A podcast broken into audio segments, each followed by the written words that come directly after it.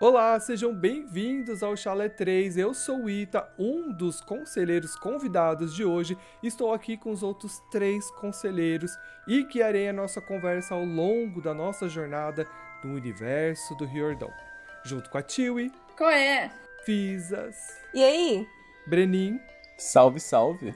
e o Paulo, E aí? outro conselheiro chato convidado de hoje. Não, eu queria deixar claro que pela abertura eu não sou nada na sua vida.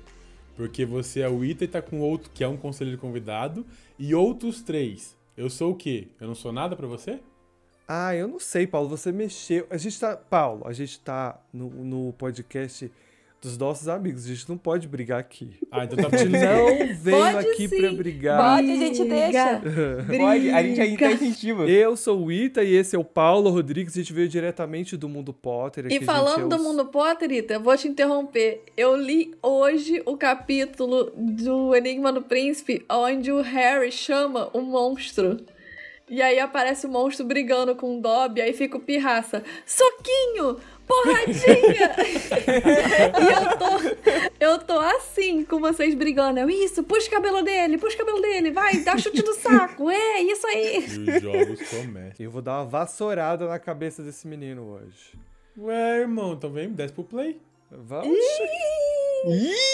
Aqui, eu sou. Eu sou filho de Ares, filho. Vai brincando. Eu acho que você é o próprio Ares. Bom, hoje esse é um episódio especial de profecias do Riordão, certo, Tiwi? Certo, Sim! Visa, certo, Breninho? Isso aí. É pra isso que a gente tá aqui hoje? É, pra gente fofocar, falar mal das profecias, falar bem das profecias. E é isso. A gente tá tão em casa que a gente só brigou e nem agradeceu o convite, né, gente? Obrigado por terem chamado a gente pra estar aqui. Eu sei que essa altura do campeonato vocês já estão arrependidos, mas mesmo assim, Claro que é um prazer Nunca. enorme estar aqui com vocês. Fiz a abertura toda errado, você viu? Nossa, Tá essa- lindo. Você nem deu tempo pra Visa, pra Visa, pra Tiro falar o qual é, pra... Foi... É, eu fui atropelando. Amiga, você quer que eu faça de novo? Dá pra gente fazer de novo. gente. A edição resolve tudo. Tio, e por acaso a gente tem mensagens de Iris hoje? Então, gente, infelizmente ou felizmente para algum, hoje nós não teremos mensagens de Iris. Hoje é um episódio, nosso primeiro especial, teremos dois. Um especial final de livro, vamos falar da temporada toda, tudo bonitinho. Mas o especial de hoje, que nós temos dois convidados que são maravilhosos e que já debateram uma profecia no, no podcast deles. E em breve debaterão outra. Enfim, o episódio de hoje vai ser só pra realmente comentar as profecias do Riordão, comentar sobre a grande profecia, a segunda grande profecia também, e por aí vai. Então a gente achou melhor não botar as mensagens de vocês nesse episódio, mas quem quiser já ir mandando pro episódio de semana que vem, pro nosso grandíssimo especial de final de livro, pode mandar que a gente lerá. Se você quer mandar a sua mensagem pra gente, você pode mandar a sua mensagem aqui pra gente através do Instagram e Twitter, arroba Chalé3podcast, grupo do Facebook Chalé3podcast e Gmail, chalé3contato, arroba gmail.com. Nosso quadro Mensagem de Íris, caso você não saiba, caso você tenha vindo aqui diretamente do mundo Potter, é o quadro igualzinho às corujas. Só que a gente não tem coruja, a gente tem uma vovó Iris, Deusa Iris, se vocês não conhecem, tá aqui, Deusa Iris, tô apresentando pra vocês, que ela fez uma parceria com a gente. E aí ela manda, pega a mensagem de vocês e faz assim, ó, bota assim, ó. No bolsinho da Visas, eu, eu comecei a fazer meio que uma encenação, aí eu percebi que é um podcast, ninguém vai ver, e aí eu, enfim, desculpa por isso. É, então, mande a sua mensagem pra gente, é de graça. Hoje nós não temos sinopse, então vamos direto para os nossos queridíssimos comentários que ninguém pediu, mas a gente tá dando mesmo assim.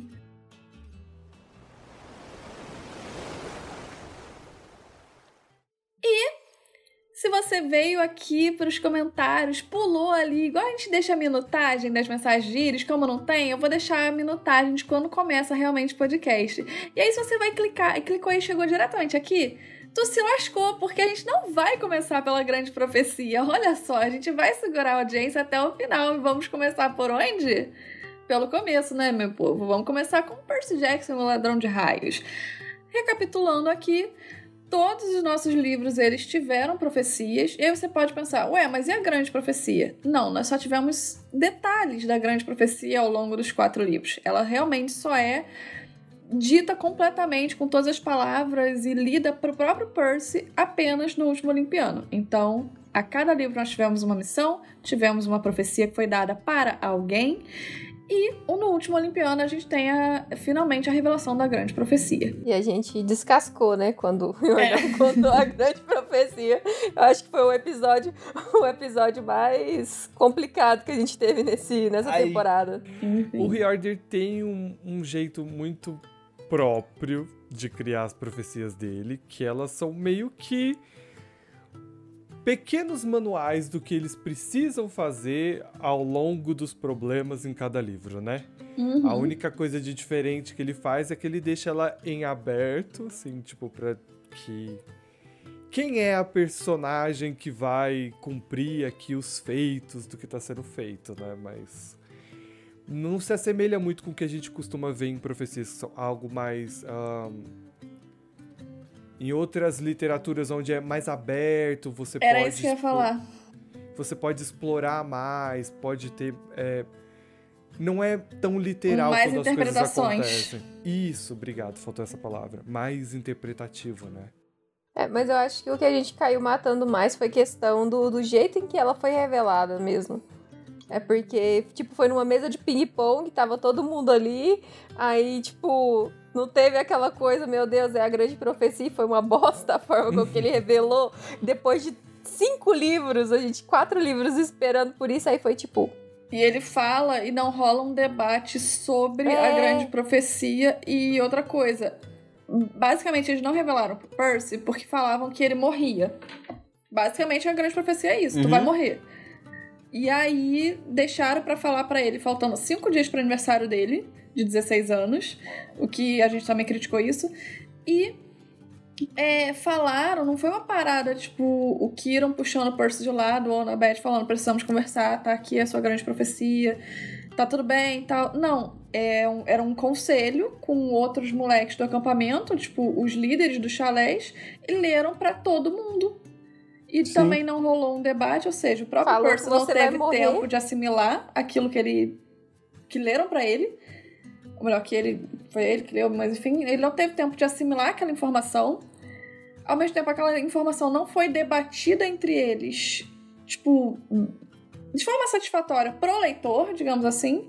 Uhum. E tinha outros assuntos a serem debatidos no mesmo capítulo, então foi uma coisa muito jogada. Então isso a gente acabou fazendo uma crítica um pouco pesada no Riordão. Eu acho que foi um dos capítulos que a gente mais criticou. Tipo, mais. A gente começou. Exato. Ele foi, acho que é o terceiro capítulo. A gente criticou profundamente ele, detonamos. O quarto também, o quinto também. A partir do sexto, a gente. Ele foi melhorando e a gente foi parando de criticar, mas foi. Começou a dar ruim ali, entendeu? Uhum.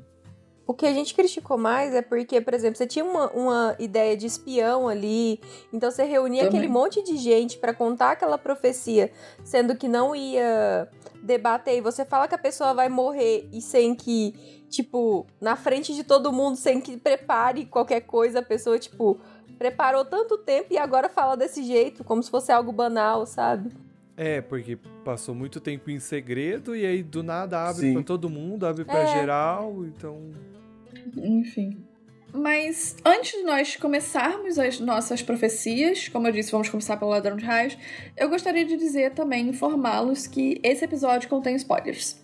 Não só dos primeiros cinco livros, como de possivelmente livros extras, livros futuros, livros que ainda serão debatidos aqui. O que eu quero dizer com isso? O que eu quero dizer com isso é que nem nós e nem os nossos convidados estarão se limitando na hora de debater essa profecia. Então, se você não quiser ouvir esse episódio, tá tudo bem. Pula pra semana que vem, ou então reouve algum, algum, outro capítulo, ou vai pro Mundo Potter. É como vocês preferirem, mas tá avisado. Tem spoiler, tiozinha não vai colocar avisos de spoiler, de falar para vocês pularem, porque vai ser um debate completamente livre da nossa parte.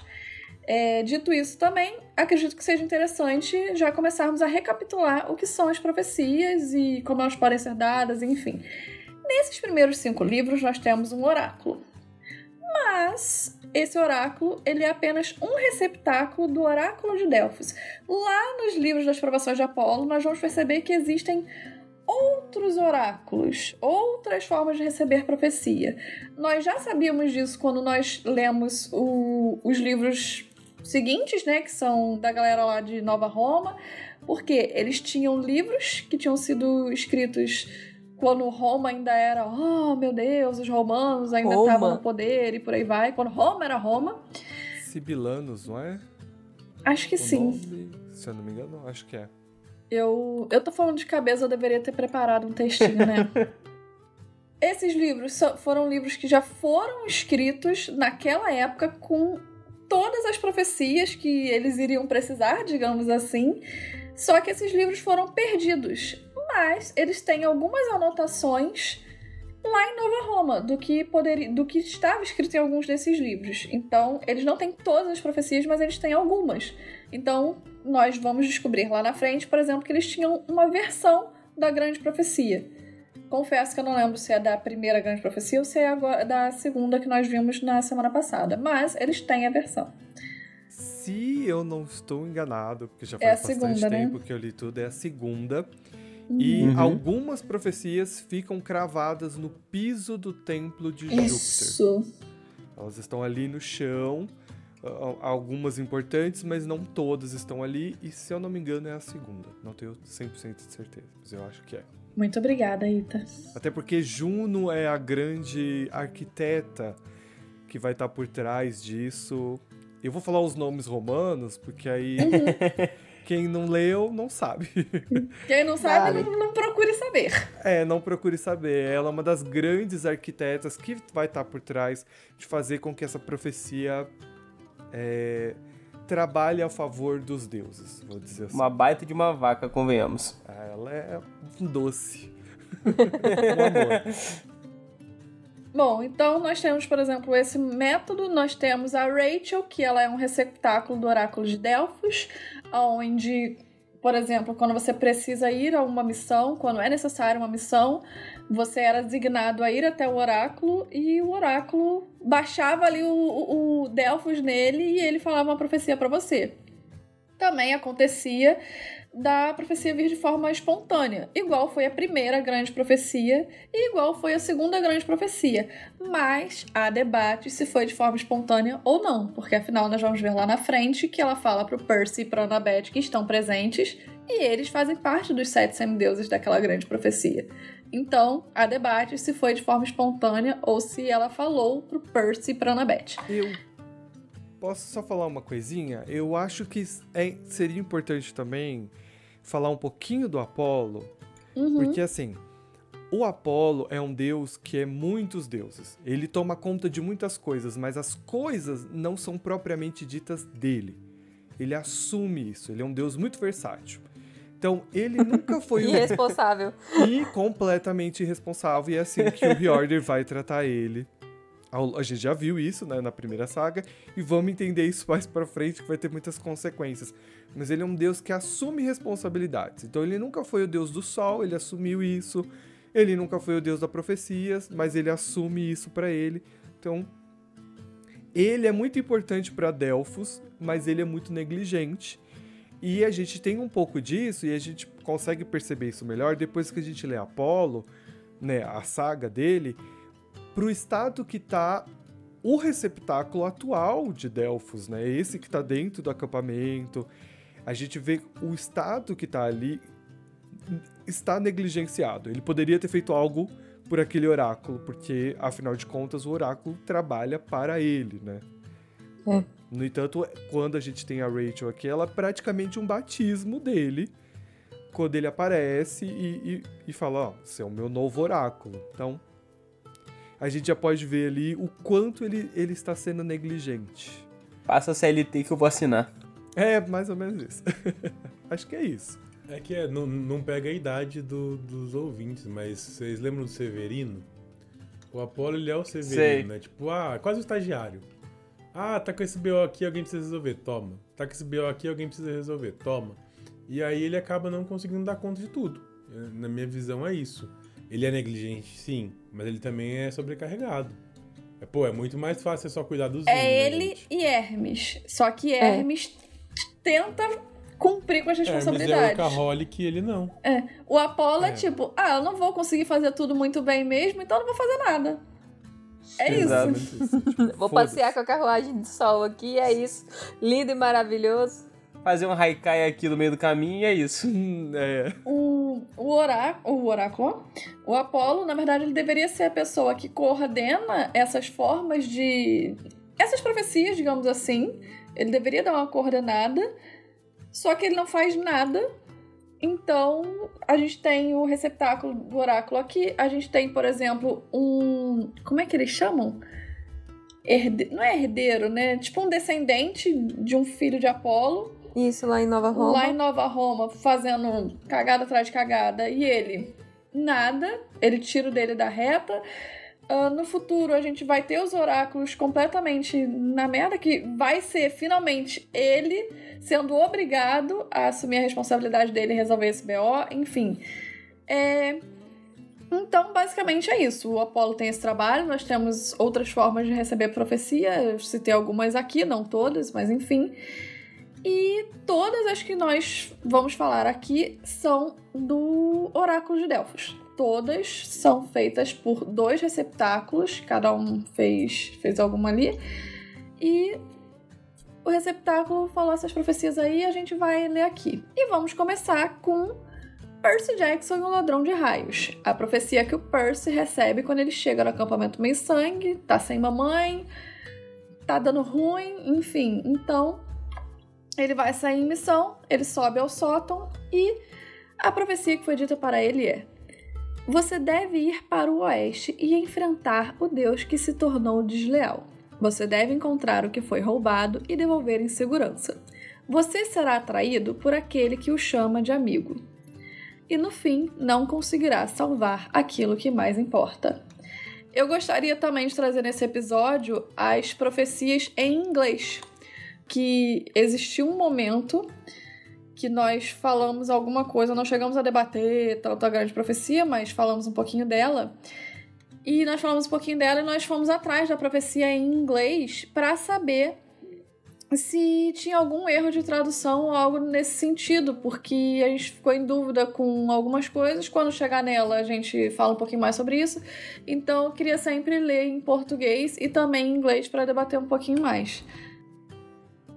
You shall go west and face the God who has turned. You shall find what was stolen and see it safely returned. You shall be betrayed by one who calls you a friend, and you shall fall, fail, enfim, to save what matters most in the end. Basicamente, para mim, a tradução é muito digna. Literal. Ao pé da letra, praticamente. Sim. É, então, eu, eu nunca, pelo menos, acho que a gente deu uma olhada e debateu aqui, eu nunca vi nenhum problema de tradução que fizesse a profecia perder o sentido. Então, eu vou estar sempre lendo aqui para todo mundo ter as duas, ver o idioma original, a forma como foi escrita pelo Riordão, a forma como a gente está aqui. A gente vai debater ela sempre em português, mas para vocês sempre verem, aqueles que sabem inglês, inglês, caralho, E vai saber inglês, imagina se a gente sabe inglês, se a gente sabe nem Mas português. em inglês. para aqueles que sabem inglês, para vocês verem que é realmente basicamente a mesma coisa. Um comentário nada a ver antes de ser sério. Em inglês, a profecia rima. Em português, eles não conseguiram fazer rima sem fazer perder, sem perder o sentido no caso. Mas, isso é um problema muito sério de, de profecias, de músicas, né? A gente tem a canção do Chapéu Seletor sempre, que é para não perder a essência, se perde a estrutura.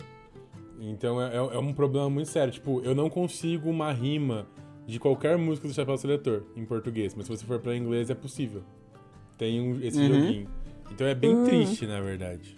Uma coisa que acontece muito é em Senhor dos Anéis. Vocês... Quem aqui já leu Senhor dos Anéis? Tá, meu Deus, amor.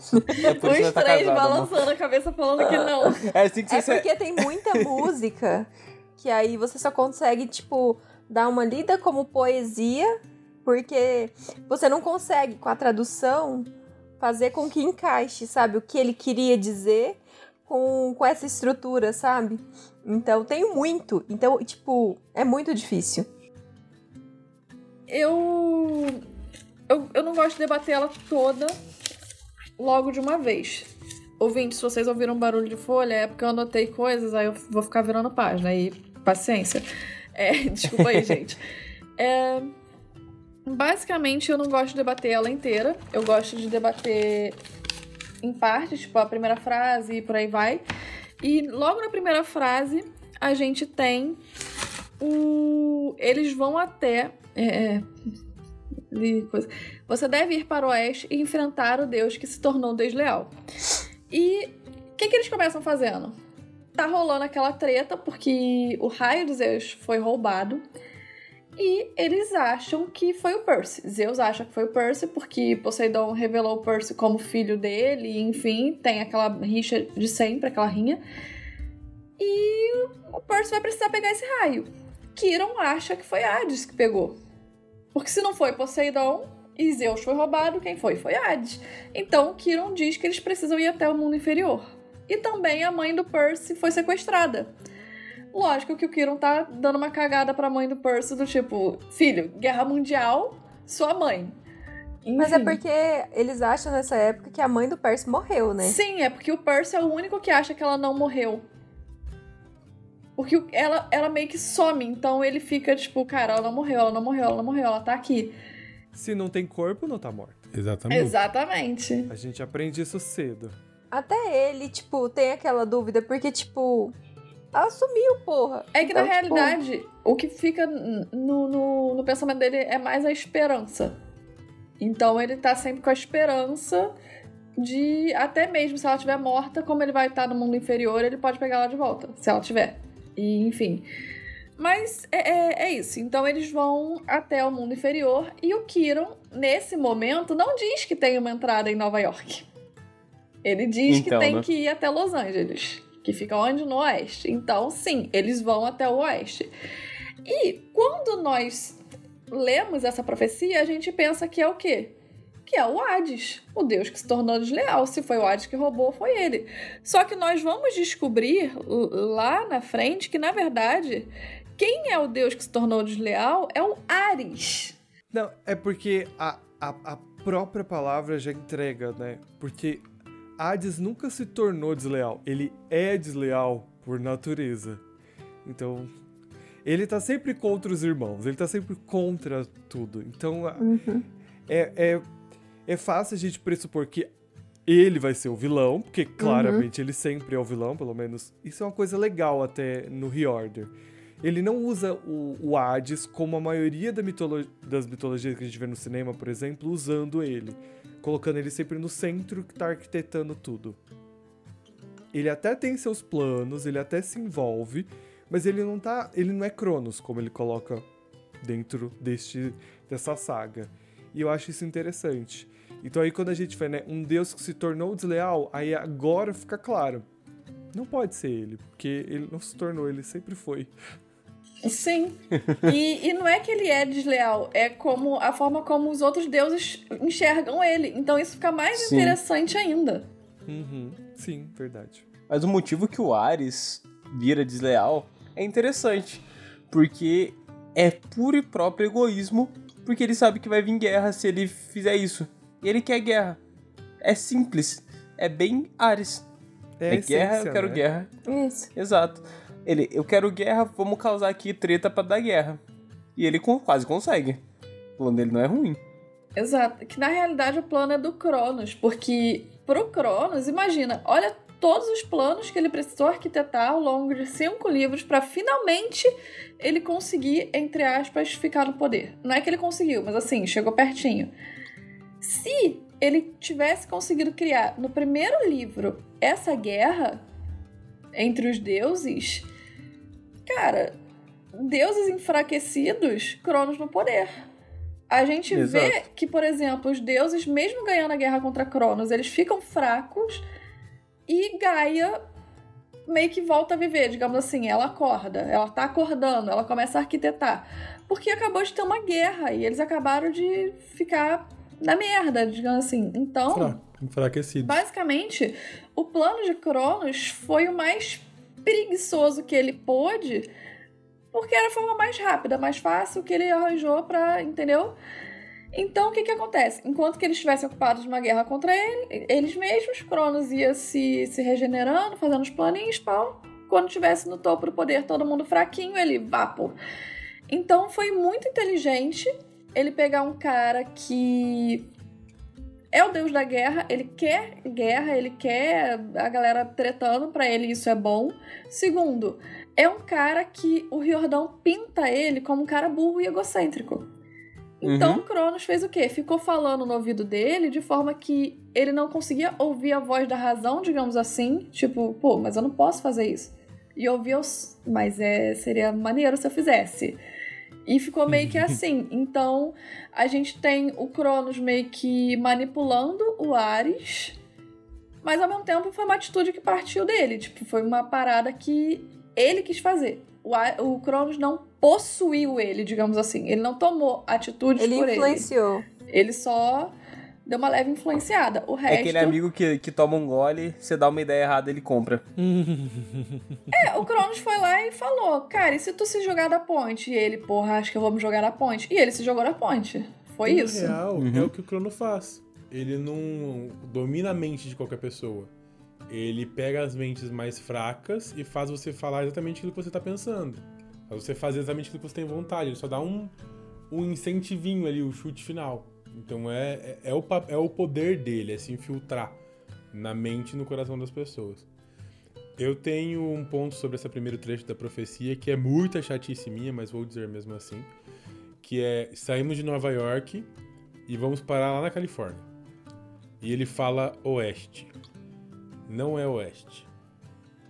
Isso precisa ficar muito claro. Eu acho que é meramente para garantir a rima. Porque se você for para oeste, mesmo que você atravesse o país inteiro, você vai chegar em Washington, talvez em Oregon, se você der uma tropeçada. para Califórnia, você tem que ir para o sudoeste. Ou seja, está entre o oeste e o sudoeste. E aí você vai chegar na Califórnia. E aí não rimaria. Então, sendo muito chato, é esse o meu ponto sobre geografia. O Jordão, ele ficou tipo, hum, pra cá é norte, pra cá é sul, pra lá é oeste. Vai pro isso, oeste. Bora. É isso. e aí, assim, a gente tem uma caralhada de estados, né? Seria eu dando instruções claramente. ah, é oeste, gata, vai pro oeste. E aí, assim, a gente tem uma caralhada de, de estados, né? Então, tipo, por que, que a gente vai pra Califórnia? Porque o Kiron fala, ah, ó, vai rolar lá é o Hades que tá, é o Hades que tá lá, então vamos para lá.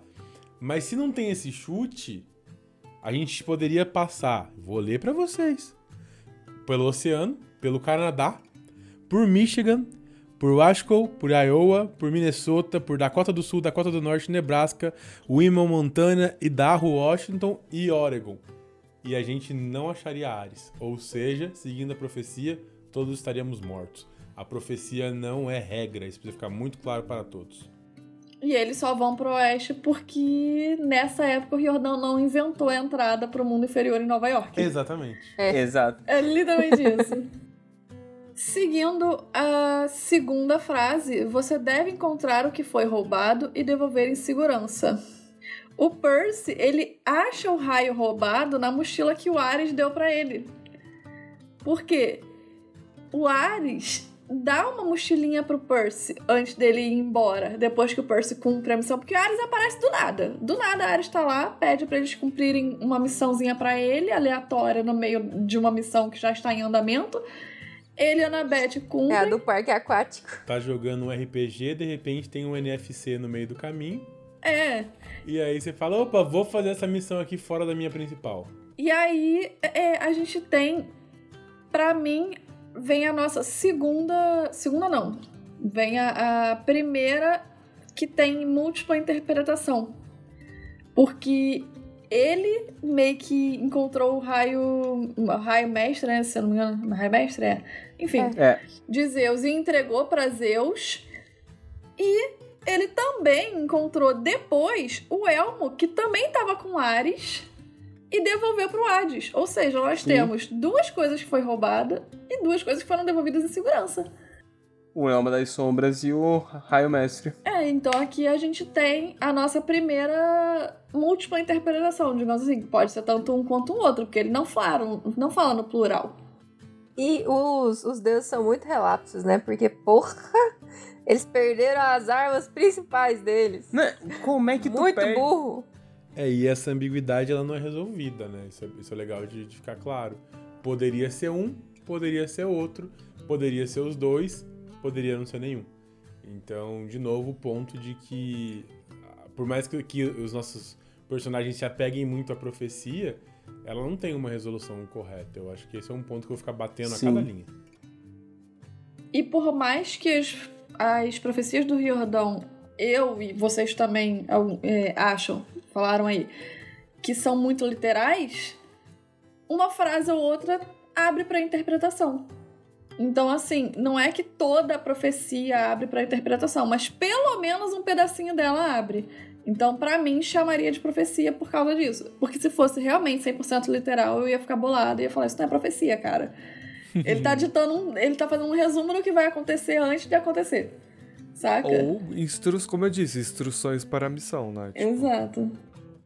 Seguindo, nós temos o Você será atraído por aquele que o chama de amigo. O que, que, é isso? É a frase mais filha da puta dessa profecia. uhum. A gente tem, no final de tudo, é, na verdade, no começo, a gente tem o Luke, que ele trai o Percy pela primeira vez quando ele entrega os tênis alados que era uma armadilha pro Percy, que por sorte o Percy não caiu, que era também uma, um complemento ao ao ao plano de Cronos. E Mas no o coitado final, do Grover quase foi arrastado pro pro Tártaro. Quase foi de Americanas. Quase foi de submarino. Literalmente, né? Porque o Tártaro tá mais para baixo que para cima. E também o Luke no final Aí, por que, que eu acho que, que é a primeira parte também? Porque no final é como se a profecia já tivesse se cumprido, porque ele já foi traído, ele já, já aconteceu tudo, só que o Percy fica com aquela pulga atrás da orelha do mas eu não fui traído, porque ele não pensava nunca no Luke, que o Luke fosse fazer uma coisa dessas, porque ele tava com aquela visão de rapaz de 12 anos, de meu Deus, que herói foda esse garoto aqui, o Luke, então ele não pensou nisso. Mas para mim a profecia se cumpriu quando o Luke traiu ele ao entregar os sapatos. Sim. É porque Sim. o Percy não ligou que foi o Luke que entregou aqueles sapatos para ele e que o sapato já estava enfeitiçado. Exatamente. Então, tipo, ele não faz essa ligação no momento. Então, ele só entende realmente quando ele, ele fala na cara dele, eu tô te traindo, moleque. Ele é traído Exato. duas vezes pelo Luke, se parar pra pensar. Uma com os sapatos, com os sapatos voadores, e a segunda com os escorpiões. Não, é Quando isso o Luke bate nele direto, né? Mas aí é que tá, ele pode ter sido traído duas vezes. E o Riordão deixa a gente acreditar que a traição foi essa da segunda vez. Porque o Percy pensa, ah, agora sim a profecia se cumpriu. Mas na realidade a profecia já tinha se cumprido antes, porque ele já sim. tinha sido traído lá atrás. E outra coisa, existe a possibilidade de pensar que essa parte se trata do Ares. Sim. Porque o Ares agiu como se fosse amigo deles. Uhum, Só que sim. a única coisa que me diz que foi o Luke, pelo menos na minha interpretação, é que diz por aquele que o chama de amigo. De amigo. Aí eu não sei se é que o Percy chama de amigo, e ele claramente não chama o Ares de amigo em momento algum. Uhum. Ou se é por alguém que chamou ele de amigo, tipo, vem cá, amigo, vou te ajudar. E aí é fica a interpretação. que chama o Percy de amigo. É, é eu tenho esse fala, entendimento você também. Você será atraído por aquele que o chama, o de, chama amigo, de amigo. E não que você é. chama. Exato. Então é tipo. Qualquer você pessoa. considera. Qualquer traidor vai fazer isso. Qualquer traidor vai chegar e falar assim: ah, olha que legal, sou seu amiguinho. A própria Medusa, no começo do, do livro, pode ser o traidor. Uhum. E aí que tá. Um, porque eu falo que essa frase é a mais filha da puta. Porque o Percy mal conhecia a Annabeth. Ele tinha acabado de começar ali o rolê dele, tá? Eles, a Annabeth tinha acabado de falar que não confiava muito nele, que eles eram diferentões lá. O Percy conhecia o Grover, mas o Grover também tinha escondido muita coisa dele. O Percy tinha o Luke. ele tinha um monte de gente que eles pode ter saído pensando são meus amigos, mas no fundo ficava, putz, será que é algum deles que vai me trair? E aí depois uhum. a gente tem a Medusa no meio do caminho, depois a gente tem o próprio Ares, depois a gente tem o Luke, aliás, depois a gente tem o Luke, depois a gente tem o Ares, depois a gente tem o próprio Hades. Vai indo com muita muita muitas possibilidades. E no fundo pode ser qualquer um desses. Sim, uhum. mas o Reorder também constrói o Luke sendo esse garoto que é um modelo. Então o Percy toma o Luke muito rápido como um modelo. Então fica muito mais fácil ele estar se referindo ao Luke nesse caso. Uhum. Porque esses outros símbolos que você falou, não há uma conexão com o Percy, entende? Por mais que na, na frase esteja falando do outro e não do Percy. Mais uma vez que o Percy está sendo traído, você precisa ter uma conexão com alguém. Você não vai ser traído com alguém que, que não representa, tipo Ares, o que Ares representa pro Percy. Entende? Mas aí é que tá. É, a conexão, ela não precisa, na minha opinião, tá? A conexão, ela não precisa ser mútua. Ela pode ser alguém que chega para você e fala: ah, ó, toma aqui, ó, toma essa mochila que tem comida, tem dinheiro, tem. Pô, você pode não ter nenhuma conexão com essa pessoa, mas você acaba confiando nela porque ela te fez um favor. E aí você quebra. Tipo, o cara te chamou de amigo, te deu um presente e quebrou sua confiança. É uma traição, óbvio. A significância da traição do Luke é muito maior do que qualquer uma dessas outras que eu citei. Mas quando uhum. a, a, o, eles chegam lá na, na casa de, de estátuas da Tia Emma, a Tia Emma convida eles, estão com fome, eles estão sem dinheiro. A Tia Emma convida eles, dá um lanchinho, pô, que legal. Ela tava tratando bem e de repente ela quer matar eles. É uma traição. É óbvio que o, a importância que você vai dar para essa traição é muito diferente da importância que você dá pra traição do Luke. Mas ainda é uma traição. Eu, eu, compreendo o lado do Paulo. Eu entendo que tem todas essas mini, essas pequenas traições que vai acontecendo durante o livro, mas eu também tenho essa a, a o entendimento de que essa questão de amigo mesmo, porque como ele foca na palavra amigo, então é alguém que chamou o Percy de amigo, alguém que se tornou próximo dele por algum motivo. Então, eu tipo, tenho essa visão que para mim é muito claro de ser o Luke. E ainda mais na parte dos tênis, porque tipo, ele é traído por alguém que, que o chamou de amigo. Então, meio que fica ali aquele momento em que o Percy não sabia que ele não era mais amigo dele e ele foi traído naquele momento, porque se dá certo, o Percy tinha se fudido muito naquele momento indo pro Tártaro. Ele. Eu tô lembrando de cabeça, mas eu tenho a impressão que o Luke literalmente chama ele de amigo para entregar os tênis. Fala, ei amigo, vem cá e entrega os tênis. Esse eu não sei, eu, eu, não eu lembro de cabeça porque no livro eu tenho essa impressão, mas eu lembro do filme. E se o filme tem alguma coisa certa, alguma coisa, acho que a única coisa, é nessa cena que ele real chama o Percy, tipo, ah, vem cá, amigo, vou te ajudar nessa missão. E ele fala literalmente, vem cá, amigo. O Riordão pode ter jogado essa sacadinha de literal, tipo, o cara chama ele de amigo. Mas eu também acho que a do Luke tem mais significância, porque ele é realmente tomado como amigo de ambas as partes. É a amizade mútua. E o Grover também, tipo, fala com o Percy sobre o Luke e enaltece o Luke. Então, tipo, ele fala ele, né, ali, tipo, é, todo mundo. Tipo, todo mundo enaltece o Luke. Exato. E o Percy toma o cara, tipo, a, o cara adotou ele ali pra, pra amizade mesmo, pra ensinar as coisas pra ele. E ele faz esse bonde com o cara. Mas é aquilo, não existe a resposta correta. E pegando naquilo que o Paulo falou, eu tô parando para analisar alguns é, é, percalços que eles tiveram durante o, o percurso Ficou um pouco estranha a minha frase, mas enfim. E, por exemplo, da Medusa me lembrou muito de Game of Thrones, da lei do hóspede, que se você dá comida, bebida, uhum. você fizer qualquer coisa de mal para esse hóspede, é uma afronta assim absurda para todo mundo. Uh, depois, e, e ela dá teto para eles ficarem, ela dá comida, trata eles bem, depois dá aquela facada nas costas. Depois a gente tem, por exemplo, eu lembro do Grande Cassino Lotus, que eles estão ali fazendo tudo de, de melhor pro Percy. Estão tratando ele super bem.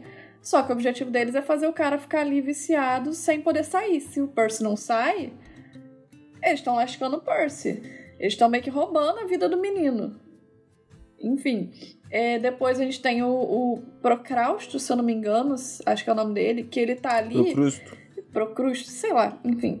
É, ele tá tentando vender as camas, tá ali tratando como um vendedor normal, todo cheio de pompa. E ele fica, ah, deita aqui, deita aqui. De repente, pum, ele prende os rapazes e por aí vai. Então, assim, tem vários, vários ao longo desse percurso inteiro. Não foi igual, por exemplo, no Mar de Monstros, quando a gente começa o livro, a gente começa com a galera, tipo, o Percy não percebe que são monstros, mas eles já chegam fazendo bullying com a galera e depois já chega atacando. E aqui no Ladrão de Raios, não. Acredito, pelo menos todos os que eu lembro, eles chegam, tirando as fúrias, lógico, eles chegam meio que tratando o Percy bem, tratando o Percy, tipo, sabe, meio que tentando engambelar e depois fazendo a traição. Então, se foi proposital ou não do Riordão, não sei. Mas eu acho que também encaixa bastante. Também acho que a próxima não seria sobre isso, mas acho interessante. Não, é, eu é concordo. interessante a gente olhar que tem, tem essa coisa de ele ser muito bem recebido por todos, porque todos já acreditam que ele já roubou o raio. Né? Uhum. Então ele tem essa. Aonde ele passa, as pessoas estão tentando agradar ele, porque todo mundo acha que ele roubou o raio. E todo mundo quer roubar o raio dele. É basicamente isso, né? É, alguns Então- deles sim, realmente. É, alguns não todos, né? Porque a Ari sabe, mas enfim. Mas a gente pode concluir então que todo mundo meio que microtraiu o Percy em algum momento durante esse livro? Tipo, a Con- maioria dos Concordo. personagens? E assim, talvez eu tenha me expressado errado. Eu também acho que a- o vilão da a traição da profecia é com o Luke. Mas é- eu acho que essas micro traições acontecem pra deixar um fantasma na cabeça. Uhum. Lembra que eu disse que essa frase pra mim é a mais filha da puta? Ele tem que se Sim. preocupar com os amigos dele e a cada vez que uma coisa dessa acontece, ele fica: será que já passou ou será que ainda vai ter? Será que já passou ou será que ainda vai ter? Então é, uma, é uma das frases que vão mais pesar na cabeça dele ao longo de toda a jornada do primeiro livro, na minha Tanto opinião. é que, aparentemente, a gente debatendo aqui, aconteceu quando os sapatos iam levar o Percy pro pé. Concordo. Mas ele não percebe isso e ele fica pensando: será que já aconteceu? Quem me Isso. traiu? Quem é que vai me Uhum. trair? Mas essa parte não se realizou. E ele fica pensando nisso. Enquanto que ele tá pensando nisso, é onde o Luke vem e meio que deixa. É que o Percy é meio bobão também, né? Se não tiver na cara dele, ele não percebe. Então é onde, onde deixa explícito pro próprio Percy e pra nós leitores que foi o Luke, entre aspas, né? Nosso cabeça de alga, né? Exato. Exato. Eu acho interessante também que todas essas traições são pegando na inocência do Percy no começo. Da inocência dele novo com o mundo. A maioria de, tipo, ele não sabe o que que tá traindo ele. Tipo, o Procrusto. Ele não sabe quem que é o Procrusto. O cara só chega e ele tá, tipo, ah... Um, um- pode ser um semideus, Nunca uma sabe criatura quem legal. são. Inclusive, É. quando não tem Annabeth, ele fica, mas quem é você mesmo? Então, né? Mas eu acho que nesse primeiro pega muito na inocência ainda dele, no, no pré-mundo. Tipo, ele ainda não sabe nada desse mundo, então ele não tem aquela desconfiança de semideus, de falar, puta, isso aqui tá cheirando da merda. Ele só, tipo, ah, um cara legal tá me ajudando, tá me dando teto, comida, essas coisas. E vocês levam em consideração que a profecia é sobre o Percy a partir do momento em que ele recebe a profecia ou ela sempre foi dele? Essa Porque essa, a gente tá falando dessa. Ah, essa sempre foi dele, na minha sempre opinião. foi Uhum. dele. Porque se Sim. a gente partir desse ponto, o Grover traiu o Percy porque ele nunca contou a verdade até determinado ponto. O Percy foi traído pela professora dele porque ela era uma fúria. Mas eu acho que a É, profecia só só, que- começa a valer depois que ela. Ela é dita. Ela é dita, ela é digamos dita. assim. Antes disso, ela Antes não disso, é, não. não. Sim. E aí, a- a- quando ela vai se concretizar? Aí, amigo. É porque se a gente for levar em é. consideração o antes, é a vida inteira, né? Então, Exato. É porque eu penso. É porque não só em. em é porque aqui é o reorder também, mas se a gente pega em outras profecias de outros personagens, existem aqueles em outras literaturas que receberam profecias antes de eles nascerem e, elas já são parte dele. É o que acontece, por exemplo, com Percy na Grande Profecia. Na grande profecia, Sim. porque ela É é, uma isso. profecia que foi feita há 70 anos. É, mas aí, tipo, ela é, ela aconteceu antes dele nascer. Então, tipo, ela começou a contar daquele ponto. Então, meio que o que acontece depois é consequência de saberem que aquela profecia existe. Então, por exemplo, olha o caso do Harry. A profecia existe, o Voldemort escolheu ele como alvo dele da profecia. Tem meio que que ele escolheu quem ele ia, ele escolheu o Harry como oponente. Então, tipo, nesse momento, então a pessoa escolhe, tipo, eles sabiam que era o eles deduziram que era o filho dos três grandes para a grande profecia, por exemplo. E aí acabou caindo no Percy. Então, tipo, quando uma profecia não tem dono, aí quando eles vai e coloca aquele dono lá e o, a pessoa se fode, né? Então, para mim é mais ou menos nesse sentido. Então, sempre acontece depois que a profecia é dita. E aí ela causa as consequências dela. É. Então, Aí, se a do Voldemort. Então, a, a, profecia em Harry Potter é do Voldemort e não do Harry. Sim. E essa profecia, a grande profecia, não é necessariamente sobre o Percy, sim, ela é uma profecia para os deuses. Exato. E aí o Percy é quem vai assumir o papel de cumpri-la e finalizá-la. É, eu não Ele tinha é nem que era para os deuses, ela é para algum semideus, filho dos três grandes. Isso. Sim. Agora, quem vai assumir. Um deus tanto... antigos, né? Mas no... é porque. Não, vou pegar de novo a profecia do, do Voldemort e do Harry. Na profecia deles, diz que o Voldemort vai marcar o seu oponente como um igual. Sim. Isso é muito importante. Então, o Ministério é da Magia só coloca o nome do Harry a partir do momento que ele é marcado como um igual. Perfeito. Ela passa a ser do Harry. Exato, Poderia não ser, antes, mas passa a ser. Antes era do Voldemort e. De alguém. De alguém. Sim. A partir do momento que ele escolheu, passou a ser do Harry. A nossa profecia aqui, a grande profecia, por exemplo, ela é a mesma coisa. Ela não é de ninguém. Ela só passa a ser do Percy quando ela acontece. Perfeito. É, quando o Percy é, é. Quando o Poseidon fala que Percy é filho dele. Aí eles ficam. Ah! Surgiu um, um filho de Poseidon Pode agora. Pode ser você. Isso. Quando a Talha surgiu, pode ser é. a Talha. Quando o Nico surgiu, Se você pode chegar ao dia 6, ela é sua. Mas aí, como ele chegou muito perto, aí você falou assim, não, é sua profecia, mas então se vira você aí, só sabe quando ela acontece. Quando ela não é. tem dono, você só sabe quando ela acontece. Por exemplo, os sete semideuses do chamado, você só sabe que a profecia é deles quando a bonita lá fala, não, é, é de vocês, eu escolhi vocês desde criança mesmo, eu, eu mancomunei tudo. Então foi uhum. meio que isso, tipo, tinha essa profecia só que ninguém sabia de quem era, não tem dono. Começou a acontecer, beleza, nossa, fudeu. É isso, entende? Aqui uhum. foi uma profecia que foi, entre aspas, pedida pelo Percy. Uhum. É, ele Eles foi lá pra receber, né? Dessa uhum. profecia pra ir pra missão e por aí vai. Mas enfim. Legal. Seguindo na nossa última frase dessa profecia, no fim, não conseguirá salvar aquilo que mais importa. Essa, Essa é a mais ambígua para mim. Oi? É a mais ambígua. Essa frase para mim é a que eu acho ela muito ambígua, mas para mim é que mostra que essa profecia é do Percy. Foi feita para ele, sobre encomenda para ele. Uhum. Porque uhum. ele salva o que mais importa para os Zeus. O que mais importa para os Zeus é o raio. Mas não é o que mais importa pro Percy.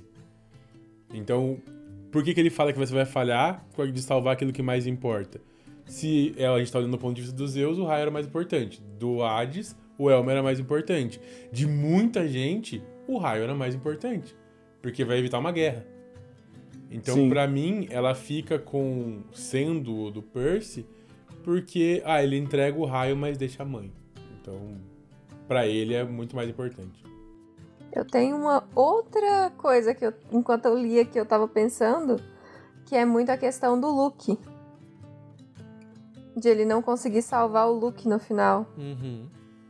Eu também que é, concordo. É, talvez aquilo que mais importava seria, tipo, conseguir trazer ele de volta. Sim, eu concordo com você. Eu acho que faz, faz bastante sentido. Ainda mais pelo defeito mortal que o Percy tem, né, a lealdade ser algo que ele valoriza muito uhum. e, e tudo mais. Eu também concordo. Eu concordaria se não tivesse a palavra mais. Porque... Mas é o que mais importa para ele. Não, o que mais importa para ele é a mãe dele. Entre a mãe dele e o amigo que ele conheceu agora, é a mãe. Não, mas eu não falo Sim, não mas- em questão do Percy, mas em questão do que vai acontecer pro futuro, sabe? Ser a coisa que mais importa, o bem maior? Se ele conseguisse, por exemplo, trazer o Luke de volta nesse momento, todas as consequências do que vai acontecer mais pra frente não teria Tá, acontecido. entendo. No lugar do raio, você disse. Uhum. Sim. Tá, concordo. Eu gosto desse, desse parágrafo da profecia porque ele gera uma discussão muito boa no próprio livro, que é o Percy achando que ele já tá indo pra uma missão falha. E achou que ele já foi derrotado pra missão. E ele vai com uma má vontade que é tipo. É uma frase que praticamente diz, ó, você falhou. Ele vai na Você tá indo merda. falha. Porque Exato. dois parágrafos antes diz que ele vai achar o que foi roubado, vai devolver em segurança. E aí depois fala que ele não vai salvar aquilo que mais importa. Ou Ele seja, ainda vai ser traído. E ainda vai ser e ainda vai ser traído. traído. Ou seja, Que merda, hein? Ele já tá tipo, puta, eu vou na profecia aqui, ser traído, ser derrotado ainda, vou falhar na missão. Pra que que eu vou? Eu vou ficar em casa, cara. É tipo isso. Fazer o quê? Bom, mas é isso. Terminamos a, a, a profecia de que forma? Com Percy não falhando de primeira em salvar a mãe, mas depois Hades devolve ela pro Percy. Então, sim, ele, ele falhou. Ele não, não conseguiu salvar aquilo que mais importava. Ela se salvou sozinha.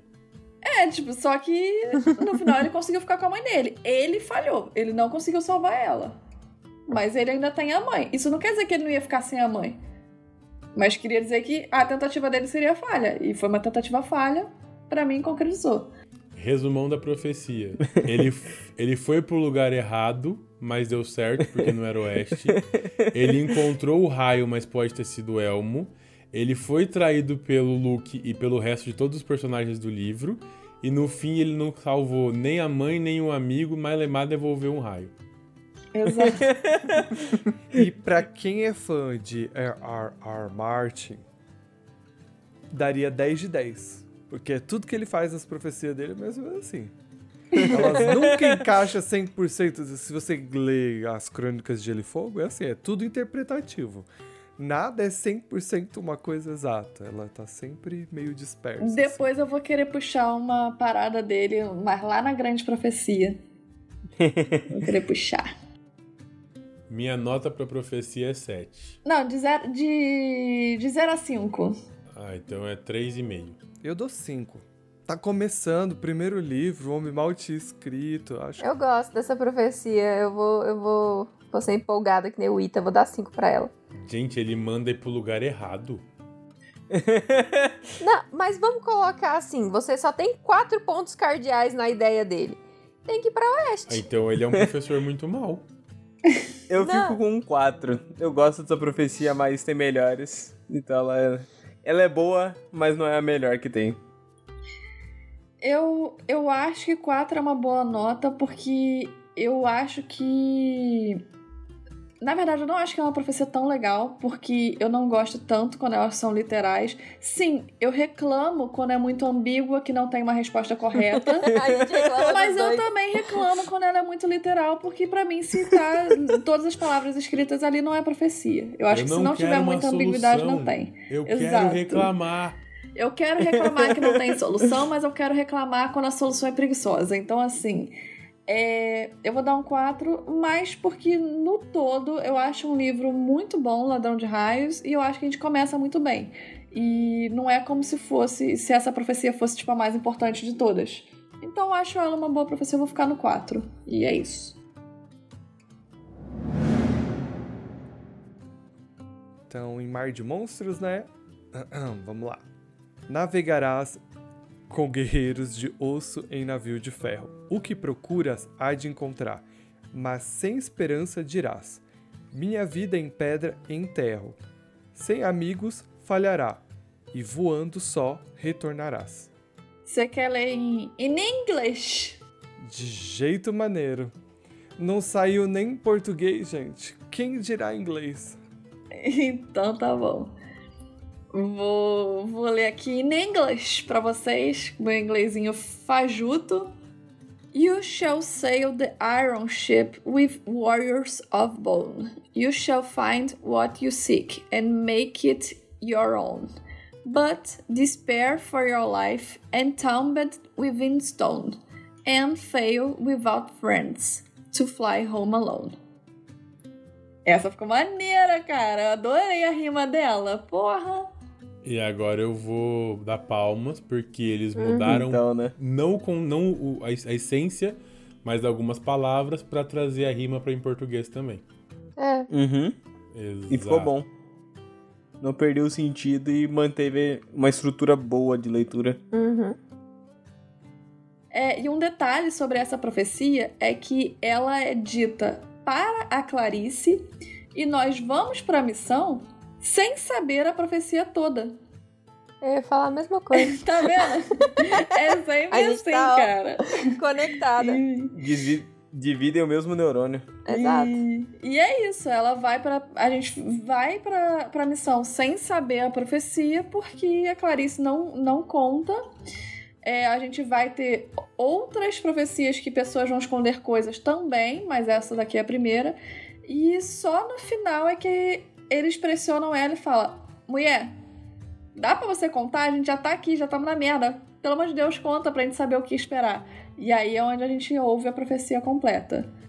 Eu, particularmente, não gosto, porque aí o reorder pode fazer o que ele quiser, porque ele não estabeleceu lá no começo. Então, se a gente não sabe da profecia, ele pode fazer o que ele quiser pra encaixar ali. No final, ele sempre pode fazer É isso isso. porque no falar, final das contas, pode. ele é o autor. Ele tá escrevendo, né? Mas é, co- mas é uma fo... Eu, como leitor, acabo me sentindo um pouco enganado. Porque eu quero, né? Eu quero ouvir uma profecia e quero tentar desvendá-la. Porque ela é um mistério. Sim. Que é, é parte do que ela é, né? A jornada. É você querer ficar ali. Cara, o que, que é? Será que é isso? Será que é aquilo? Entendeu? Não tô dizendo que é ruim. Tô dizendo que eu particularmente não gosto. O que parece, na segunda fala do Ita, é tipo, o autor tá com preguiça de pensar em todo o texto agora. Então eu vou deixar em aberto, no meio do caminho eu penso que dá pra encaixar, e aí eu arrumo a profecia inteira. Sim. Mas isso traz um maneirismo do Riordão que eu não gosto. Eu não gosto porque o Riordão ele vira um maneirismo dele fazer isso e deixar o mais tarde eu te conto, meia-noite eu te conto e conta no final do livro e você fica tipo, caralho, eu fui enganado. Na minha cara que esse bagulho maluco vem e joga outra coisa. Ele faz muito disso já no Mar de Monstros. É pior na Maldição do Titã e na Batalha do Labirinto. É muito meia-noite eu te conto, depois eu te conto e vazei. Isso me dá uma raiva quando começa a ler alguma sequência do Riordão. Porque, tipo, se tem a profecia desde o começo, a gente meio que consegue, igual o Ita falou, tentar montar e desvendar ela na nossa mente. Quando ele não conta, ou ele tira uma parte pra mandar um meia-noite eu te conto, que é muito importante, a gente fica tipo, porra, pra quê? O personagem não faz sentido esconder essa informação. É, você não tá falando só de profecias, né? Você tá falando Sim. também de ações de personagens. Mas a profecia em si, tipo Não, a Dona mas- Beth. Mas é porque, por exemplo, no terceiro todo mundo escuta a profecia, né? Sim, então, mas no quarto a Annabeth já, tipo, esconde a profecia e podia mudar muitas ações, sabendo a profecia completa, mas pelo, por ela esconder, isso meio que dá uma guinada, e não é uma guinada muito boa. Uhum. Bom, vamos ler frase a frase? Navegarás como guerreiro de osso em navio de ferro pra vocês. E aí? Eu Vocês acho acham? esse trecho é muito literal Sim, 100%. É. e na minha cabeça Uhum. muito direcionado. Porque assim, a Sim. Clarice vai pedir um transporte pro pai dela. Como tá falando que é um navio de ferro com guerreiro de osso, ela vai falar: "Ô pai, manda pra mim um navio de ferro com guerreiro de osso". Se tivesse falando que ia voar num pássaro de fogo, ele tinha falado: "Pai, me manda um pássaro de fogo". Então, Aí, pra mim é isso. É, é porque não tem muito o que discutir dessa primeira. Ele é, ele é só isso, tipo, ela chegou lá com o navio, com os guerreiros de osso. E é, É isso. real literal. É real literal. Aliás, pra mim esse é muito real literal. Talvez a última frase Uhum. ali que, que- Enfim. Mas fica legal, né? Não, fica ótimo. Fica Ainda mais que a gente não sabe. Uhum. Como a gente não sabe, Então, o que procuras há de encontrar e o teu o tornarás. O que, que a gente vocês. procura? Acha. o Velocino. O Velocino, então, fechou, vai dar certo. É aquela coisa, ela vai encontrar e vai tornar dela. Mas não, não, não é aquela coisa assim, né? Tipo, ela pode tornar dela, mas alguém pode roubar Sim. também, então. Mas você vai achar. E teu vai ser. Se você perder, o problema é seu. É, porque ela.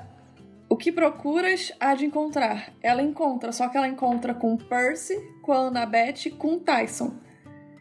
E aí, quando fala e teu tornarás, é porque o Percy, depois que ele ouve a profecia por completo, ele entende a profecia, ele abre mão de, da glória, por exemplo, de chegar com o Velocino, entrega na mão dela e fala: é seu. Tipo, é o seu Vai. espólio de guerra. Você é teu, tá aqui e tal. E, e aí ela, né? Literalmente, torna aquilo como dela e cumpre a profecia. Então, também acho literal. Tem esse espaçozinho que a gente pode, tipo, ah, aconteceu isso, isso, igual eu falei, dá uma explicação, mas no geral não precisa, porque é 100% literal, tal qual o outro. Não tem ambiguidade uhum. nenhuma, pelo menos para mim. É, é porque a busca deles é pelo, pelo Velocino. Então, tipo, é a busca. Não tem outra é coisa, né? É. Exato. Se fosse pro Percy, seria ambíguo, porque ele tá buscando o Grover e o Velocino. Mas como é pra Clarice, ela quer só o Velocino. Cagou pro Grover e é isso. Mas sem esperança, dirá: Minha vida em pedra enterro. É, o que ela, o que ela fala né, na inglês é: Mas se o desespero bater, a minha vida em, em pedra enterro. Então, eu acho que faz mais sentido. É, sepultada em pedra. Diz que ela vai ser sepultada em pedra. Isso. Então, o que, que, que eu entendo aqui? Tipo, tem confiança, vai rolar. Não tem confiança, ferrou. O que eu vejo dessa parte é que ela tava sem esperança porque ela conseguiu chegar na ilha depois de tudo aquilo que aconteceu, explosão e os carambas. Ela conseguiu chegar na ilha, só que ela ia morrer, porque ela tava prisioneira de Polifemo. Então ela tava sem é, esperança atrás porque não, de uma pedra, não tinha atrás de uma pedra. Não tinha uhum. quem salvar ela. Quem ia salvar ela? Ela foi sozinha pra missão, ela perdeu todo mundo que ela encontrou no caminho. Ela tava sozinha, ela não tinha esperança. E achou que ela ia ser sepultada na pedra, ela ia morrer ali. Enfim, então para mim também é literal essa parte. Para mim também não tem nenhuma ambiguidade. De acordo. Sim. Sem amigos falhará e voando só retornarás. Aqui eu tenho uma crítica. Aqui, só aqui, amigo. só aqui. A gente chegou na quarta só frase. aqui. Porra. É que aqui é, é que para mim foi uma parada que eu percebi agora e eu não sei se eu cheguei a comentar quando a gente estava falando sobre essa profecia lá atrás, que é o seguinte: as palavras é sem amigos falharás. E em inglês é a mesma coisa. E você vai falhar sem amigos. Tá dizendo que ela vai falhar sem amigos. Uhum. É isso. A tradução literal é essa. Uhum. E a galera diz pra Clarice. A, a desculpa da Clarice sozinha é que a profecia dizia que a missão seria um fracasso e por isso que ninguém quer acompanhar ela. Mas não existe uma condição para a missão ser um fracasso, que é ela estar sem amigos. E eu percebi isso agora e eu não sei se eu cheguei a falar sobre isso antes, mas para mim é, é, é, é, uma merda isso. Bom, é, eu tenho um ponto que talvez traga alguma coisa aqui ou não, que é, é, talvez a Clarice ela não tenha tenha pensado o seguinte, ó, sem amigos eu não consigo. Mas se eu levar amigos, todos eles morrem. Porque a única ambiguidade dessa dessa profecia inteira tá e voando só retornarás. Talvez se ela pensa, putz, eu vou conseguir com os meus amigos, mas eles morrem no meio do caminho e eu consigo sozinho para voltar. E talvez por isso ela fale, nossa, e se eu conseguisse amigos que já estão mortos? você acabou de me lembrar o. todo o plot da Clarice nessa frase. Porque na realidade o que acontece é que a galera não fica pensando Aí, no sem amigo falharás. Eles pensam que é uma missão falha porque diz que ela vai voltar sozinha. Então uhum. ninguém quer ir com ela por causa disso. Isso. E aí ela vai para a missão sozinha, sabendo que será uma missão falha, porque na própria profecia diz que ela não pode ir sozinha. Uhum. Então, Mas acabou de me lembrar assim, todo o enredo tá de, do Mar de Monstros. É baseado nisso e você acabou de me lembrar. Ou seja, gente, apaga tudo que eu falei. e aí ela faz os amigos. Ela pega esses guerreiros de osso aí e faz amizade com eles. É, já tá morto mesmo. é, aí, ó. aí não rola nada. Aí fica tudo Tá tudo certo. Uhum. Tem o fator que o Ares ainda tá pressionando ela para ter sucesso na missão. Sim. Tá lá botando pilha na menina, então ela Precisamos vai de qualquer jeito, de uma né? Glória. Exato. Como todo bom pai, né? Então, mas. Resumindo, essa frase também é... não tem ambiguidade nenhuma. Também é 100% é literal. literal. É, pra mim é. Não ela tem. só deixa a dúvida na cabeça da, da própria pessoa, né? Tipo, ela só causa essa dúvida porque ela sabe que com os amigos provavelmente eles vão morrer no caminho, mas se ela levar, eles vão tudo morrer. Então, tipo, causa essa.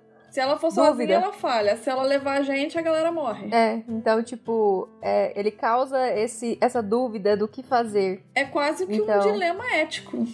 Sim. Uhum. Agora melhorou, porque para mim tava bem ruim no início, entendeu? E eu acho que a gente conseguiu fazer ela ficar boa, porque ela, de fato, ela não é boa.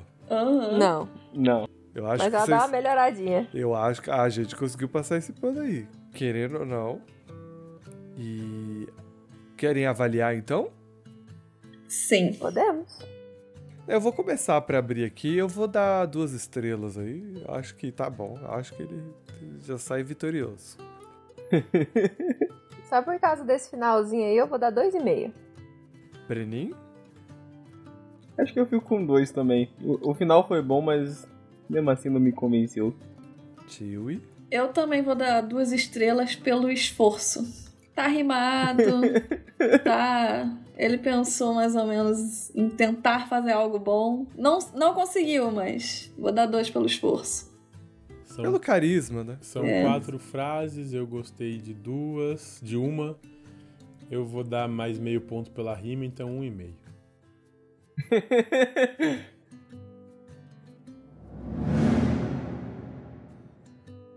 Ó, oh, então. Eu fico com a do Percy Jackson e a Maldição do Titã. A oeste, cinco buscarão a deusa acorrentada. Um se perderá na terra ressecada. A desgraça do Olimpo aponta a trilha. Campistas e caçadoras, cada um brilha. A maldição do Titã um deve sustentar, e pela mão do Pai um irá expirar.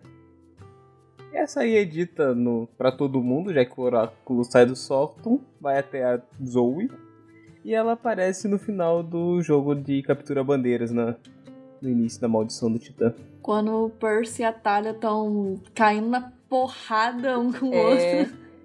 Quando do o Percy tá quase desbloqueando o poder da tempestade do nada dele. vem uma múmia barra fantasma, sei lá que caceta, e começa a recitar uma profecia então, né? e eles.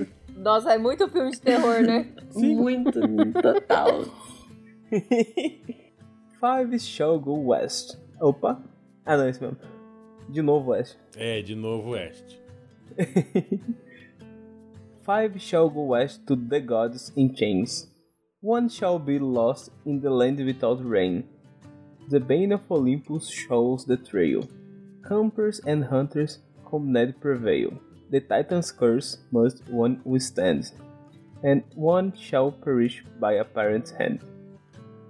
Dá, dá pra ver a animação na cara da Tio agora. Ela, essa aí ela é até ó. respira. Não, é que essa.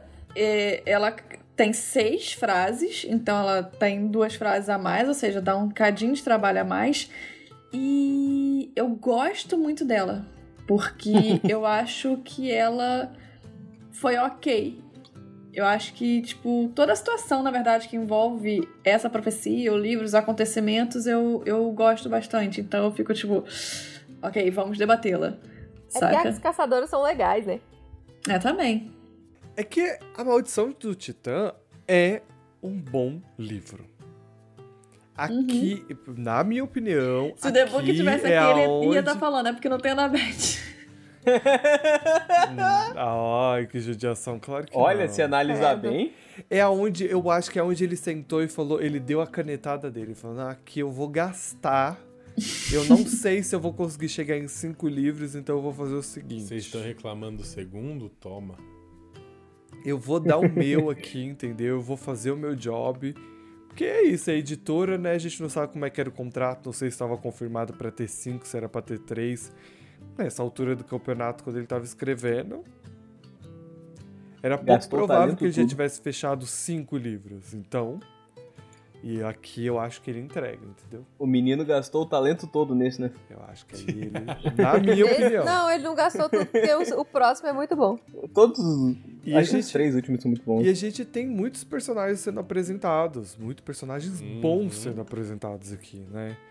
Zoe Doce Amargo, a gente, né, as, as caçadoras são maravilhosas, a gente tem Blackjack fazendo sua aparição. Na capa do livro, inclusive. É, uma coisa que eu reclamo, e, por exemplo, eu sempre trago muita comparação com Harry Potter, é, porque Percy Jackson, querendo ou não, é muito comparado a Harry Potter, sempre foi e sempre será. Eles são muito rivaizinhos entre si. Tipo, Jogos Vorazes, Crepúsculo, tipo, todas essas. É, é, esses livros foram lançados mais ou menos na mesma época, tiveram filmes na mesma época e por aí vai. Não tem uma rivalidade tão específica quanto Percy Jackson e Harry Potter. Então, eu acabo sempre fazendo essa comparação. Uma coisa que acontece com Harry Potter é: eles estão sempre no castelo, então eles estão sempre no mesmo ambiente, então nós conhecemos muito bem Hogwarts. Eles Estão sempre os três juntos. Mas a gente tem outras pessoas constantemente ao lado deles. Então a gente tem sempre a Gina com eles, Fred Jorge, o Neville e por aí vai. Uma crítica que eu faço a Percy Jackson é que a gente só vê o Percy e a Beth. Então a gente só conhece verdadeiramente o Percy e a Beth. Porque eles saem do acampamento, ele não passa três, mais que três, quatro capítulos no acampamento, ele já sai para fazer missão fora do acampamento. Então nós acabamos por não ficar muito tempo lá, não conhecer tão bem o acampamento. Ao mesmo tempo, primeira missão ele saiu com Grover. Na segunda, ele saiu com Tyson e, e com, a, com a Clarice, digamos assim. Uhum. Terceira foi com as caçadoras, aí sem Annabeth, mas assim, caçadoras, Talia e de novo Grover.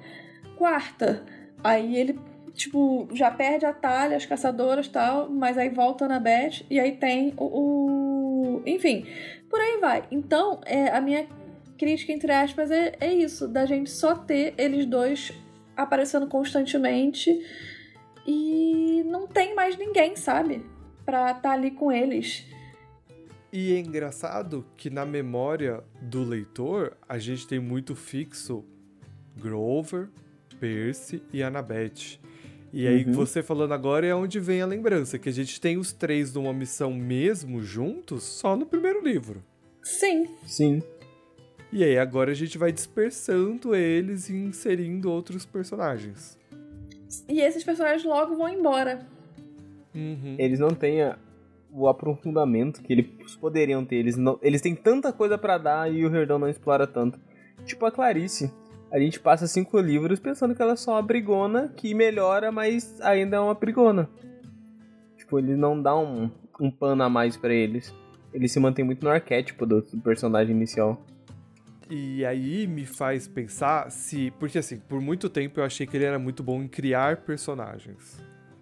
Porque eu consigo gostar de muito mais personagens em Percy Jackson do que em Harry Potter. Eu tenho uma lista muito maior que eu gosto em Percy Jackson do que em Harry Potter, porque apresenta muito mais personagens. Mas aí eu me pergunto se eu gosto porque eu, eu conheço tão pouco eles. Uhum. É provável. Porque, tipo, é muito pouco que você tem desses personagens, né? Então. Você se apega a você eles. Você meio que fica que sempre tem. na primeira impressão. É, exato. Porque você não consegue ter uma conexão, né? Tipo, uhum. não passa tempo suficiente com os personagens. E a primeira impressão deles são muito boas. Sim. Vamos ler trecho a trecho? Bora. A oeste, cinco buscarão a deusa acorrentada. Será que é esse oeste mesmo ou ele errou de novo? Eu não vou nem olhar. é São Francisco, né? Sim, eles vão pro Monte Otris. Ó, o Paulo indo olhar. Olha pra nós, Paulo. É, é, São Francisco, eles vão pro Monte Otris, que inclusive é onde tá aprisionado o Titã Atlas e uhum. que dizem ser muito perigoso para qualquer semideus. E era exatamente para onde os pais da Annabeth tinham se mudado, se eu não me engano, ou ela era de lá, ou enfim. A cidade era bem próxima, né, do é... monte. Exato. E aí tinha muito monstro, por aí vai, então por isso que a Annabeth não morava lá, só que depois ela arriscou morar lá. E ela só volta a morar em Nova York no último Olimpiano. Porque ela queria ficar mais perto do, do Olimpo, enfim. Do Olimpo, né? Então, é, do Olimpo. É. Vou, vou, fazer uma crítica ao Reorder aqui. Por que escolher São Francisco para ser a terra onde tem mais monstro? A região mais LGBT friendly que tem, entendeu? Isso é homofobia. Eu senti daqui, viu, Riordão? no próximo mês próximo, o mês do orgulho. Após o mês do. Após o mês do. Sabe em qual estado fica São Francisco? Hum? Na Califórnia. Ele acertou. Claro que ele não acertou, ele fez a mesma coisa. Ele fez de novo? É o de mesmo novo, erro. é o mesmo estado. Meu Deus, Jordão! Não, ele não tá errado, errado. Ele tá errado. O oeste é aqui, ó. Eu não, não consigo ver que ele tá completamente errado, porque é no sentido. Eu vou mostrar para vocês, peraí. Eu vou com avisos, concordo com ela. É por isso que É você... porque não tem como você colocar que ele é sul ou norte. Hã? É por isso que ele tem uma fábrica de panos, amor. Não tem algo que você não passe pano pro Riordão. Não, eu falo assim, é porque não é norte ou não é sul. Ó, vamos lá. Na Carolina. Rosa dos Ventos tá aqui, pra cima é sul, pra baixo é norte. Aliás, pra baixo é norte, pra cima é sul, pra esquerda é oeste. Estamos em Nova York. Na pontinha aqui, ó, mais baixo de Nova York. Seguimos para oeste, chegamos em Oregon. São Francisco. Não, mas tá a Califórnia aqui, tá embaixo, então, ó. Embaixo. É, então é oeste. Embaixo é, vamos lá. Quando a gente junta oeste com sul, fica sudoeste. Não, eu entendo, só que tipo, em questão para você falar numa profecia, é oeste, tá no rumo pra lá, é oeste. Não, porque se você Eu nesse caso eu protejo o Riordão, vem cá Riordão, te abraço. Nesse é oeste caso, pra mim também. Você protege ele sempre. É. Eu protejo, não sempre. Eu, eu, eu falei bastante do Riordão. Ela aprendeu a desgostar de ações do Riordão. Eu falei bastante. Não, eu falei que Mas, eu não ia nem olhar pra mim, nesse sentido, tipo, pra mim, dá oeste tranquilamente. Tá, fora o teste de geografia que. Hum. Que se nem o estadunidense sabe pra que lado que é, quem dirá nós saber pra que lado é? Bora falar da deusa que tá acorrentada, gente. Bora É, lá. a deusa perdida, gente. Quem, que- quem que eles estão indo buscar? A Te- a Temis. Porque, na realidade, quem começa, entre aspas, quem deveria ir pra, pra essa missão era Zoe, Talia, Grover, Bianca e a tal da Phoebe. Uhum. Só que a Phoebe deu ruim porque o James Stoll.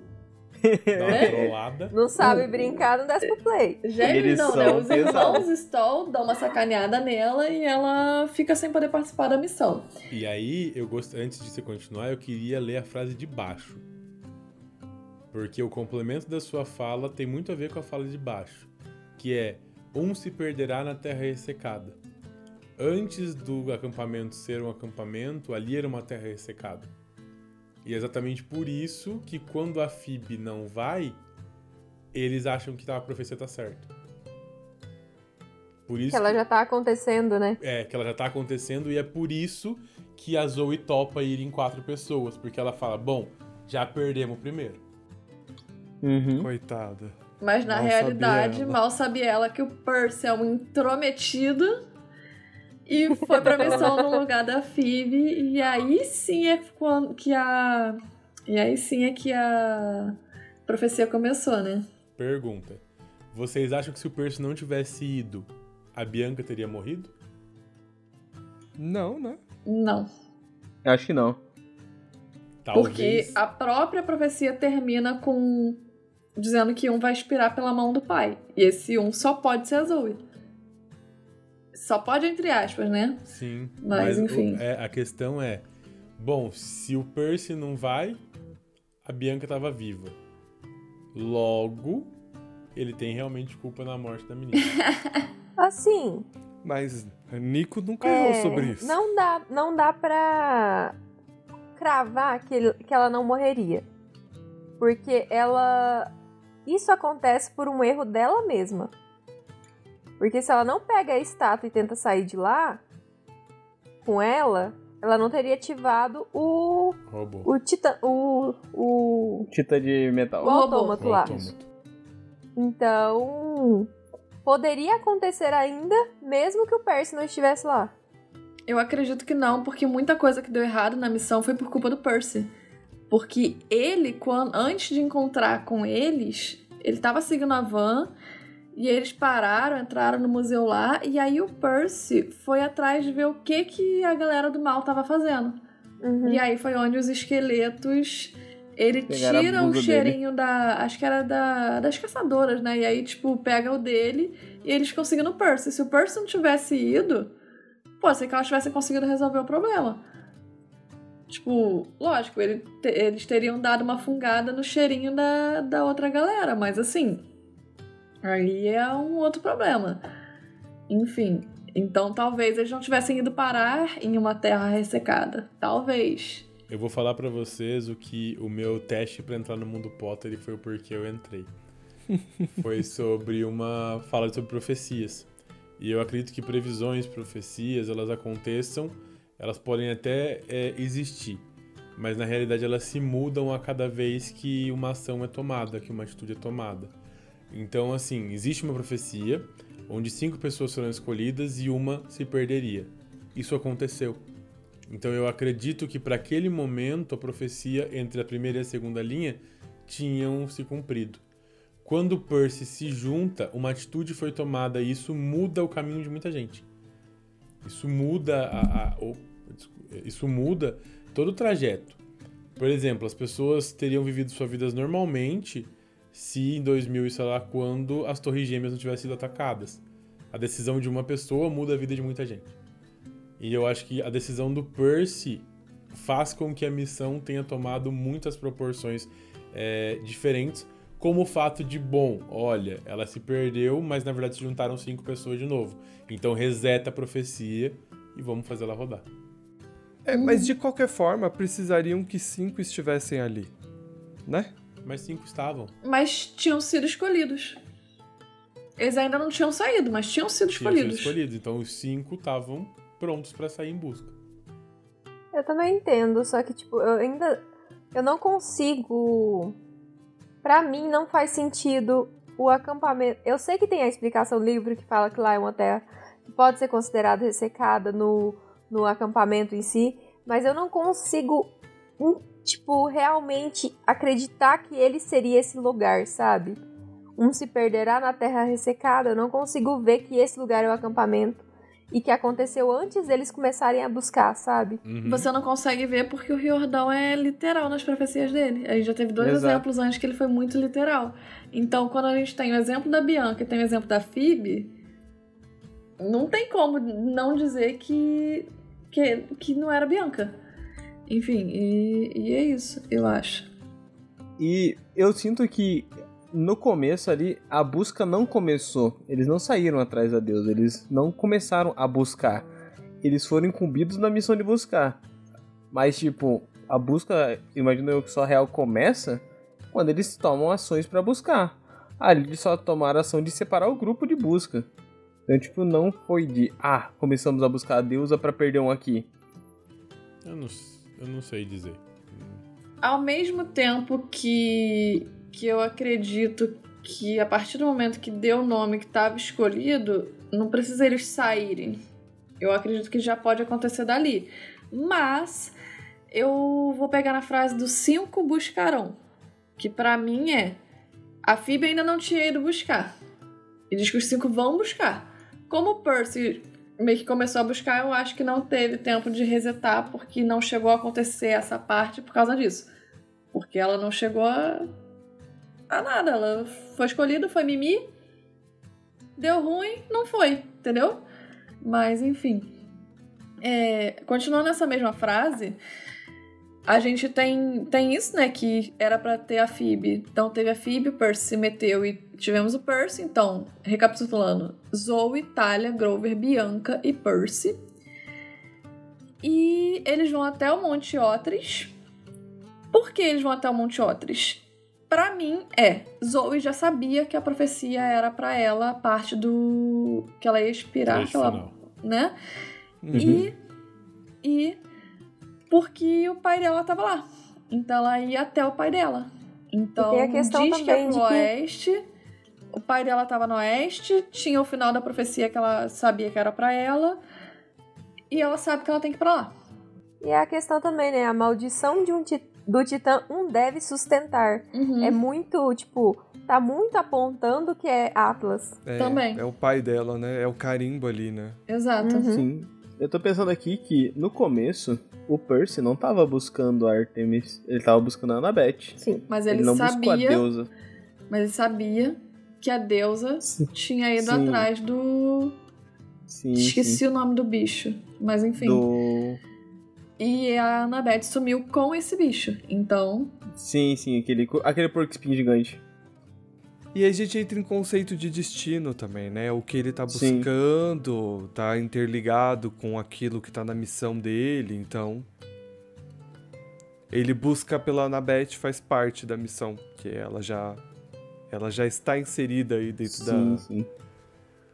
do problema, né? E o Percy se mostra muito inconveniente que ele se chega se autoconvidando pra uma festa. é, é o jeitinho dele, né? Bom, seguindo aqui na- nas frases. A desgraça do Olimpo aponta a trilha. Poderia ser o Percy, mas não é. Ah, Nossa, não, mas tadinho. eu, eu queria falar só uma coisa na segunda frase que basicamente uma coisa que me deixa um pouco chateada com a forma como o Riordão escreveu é o seguinte: ele bota Lost. Vai se perder. E a Bianca se sacrifica pra salvar o resto do grupo. Ela morre.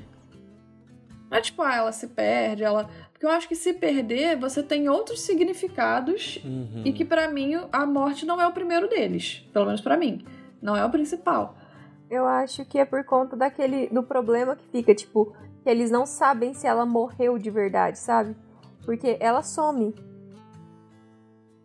Bem que ela naquele- some, Ah, não, mas eu eu, entendo me que, que incomoda. fica ruim isso de, tipo, ele não mostrar que uma pessoa vai morrer nesse pedaço. Mas eu falo assim, eu acho que ele acabou optando por colocar dessa forma, porque fica muito essa ambiguidade nesse pedaço do livro de que, porra, ela sumiu, cadê o corpo? Sim, porque, por Então- exemplo, ele não fala que a Zoe vai morrer. Ele fala, um irá expirar. Só que pra mim, o primeiro significado que vem quando eu penso em expirar é morreu. A Kim se perdeu, não. Eu penso que ele genuinamente, tipo, se perdeu. E não, tipo, ah, foi com Deus. Entende? Então, pra mim, fica ruim por causa disso. E eu acho que ele tentou fazer a mesma coisa que ele fez no final. Ele tentou fazer agora no começo. Mas a minha, o meu pensamento imediato com se perder não é morreu. Então isso eu acho que fica meio complicado, pelo menos pra mim. Aí eu não gosto. É, ele tá tentando fazer graça, né? Aí, ó. Exato. E pra mim não funcionou. E a desgraça do Olimpo? Aponta a trilha. Que trilha, amigo? Então, né? É porque eles seguem o Ofiotauro. Ou A gente tem- o Ofiotauro segue eles. Fica meio que É. ambíguo nessa parte do quem é que tá Eles seguindo encontram quem. ele e aí depois ele começa a seguir eles, tipo um cachorrinho. Sim. Exato. E o Ofiotauro, ele é apontado como a desgraça do Olimpo, porque a forma mais fácil de você destruir o Olimpo é matar o Ofiotauro, jogar as tripas dele na cinza e falar: Adeus, Olimpo! Enfim, algo assim. Shazam, carai. Exato. Então... A Shazam é a melhor, é a melhor frase pra encaixar aqui. então é isso. Mas também fica meio ruim dizendo que é o Ofiotauro que aponta a trilha, porque parece, na verdade, que ele só aparece aleatoriamente e que ele que tá seguindo a galera, não é ele que tá guiando a galera. Então uhum. isso me deixa também com uma pulguinha atrás da orelha, tipo, hum, não ficou legal não. Eu Mas falei enfim. que poderia ser o Percy? Ai, Paulo, tadinho do Percy. O Percy é desgraça do Olimpo. Campistas e caçadoras, cada um brilha. Eu gosto porque aqui fica muito claro que não dá só pra andar caçadora. Uhum. Tem que estar tá misturado. E que cada um tem um papel fundamental nesse processo. Uhum. É porque senão a Zoe tinha simplesmente colocado as caçadoras dela e, e é partiu. isso. Tchau e benção. Missão das caçadoras. A maldição do Titã um deve sustentar, mas literal real impossível. Concordo. Mas eu acho interessante é que, tipo, a gente teve a Annabeth sustentando a, a maldição. E aí depois o Percy se toca que ele precisa sustentar para que a deusa consiga agir, né? Uhum. Até porque a Annabeth não faz parte da equipe. Se a gente for parar pra ver, ela não faz parte dos cinco. Então, não. quando fala que um deve sustentar, é um, dois, cinco. Exato, mas por exemplo, deixa meio esquisito, entre aspas, porque a gente tem o Luke segurando, a Annabeth segurando, o Percy segurando. E todos acontecem depois que a profecia é revelada para nós.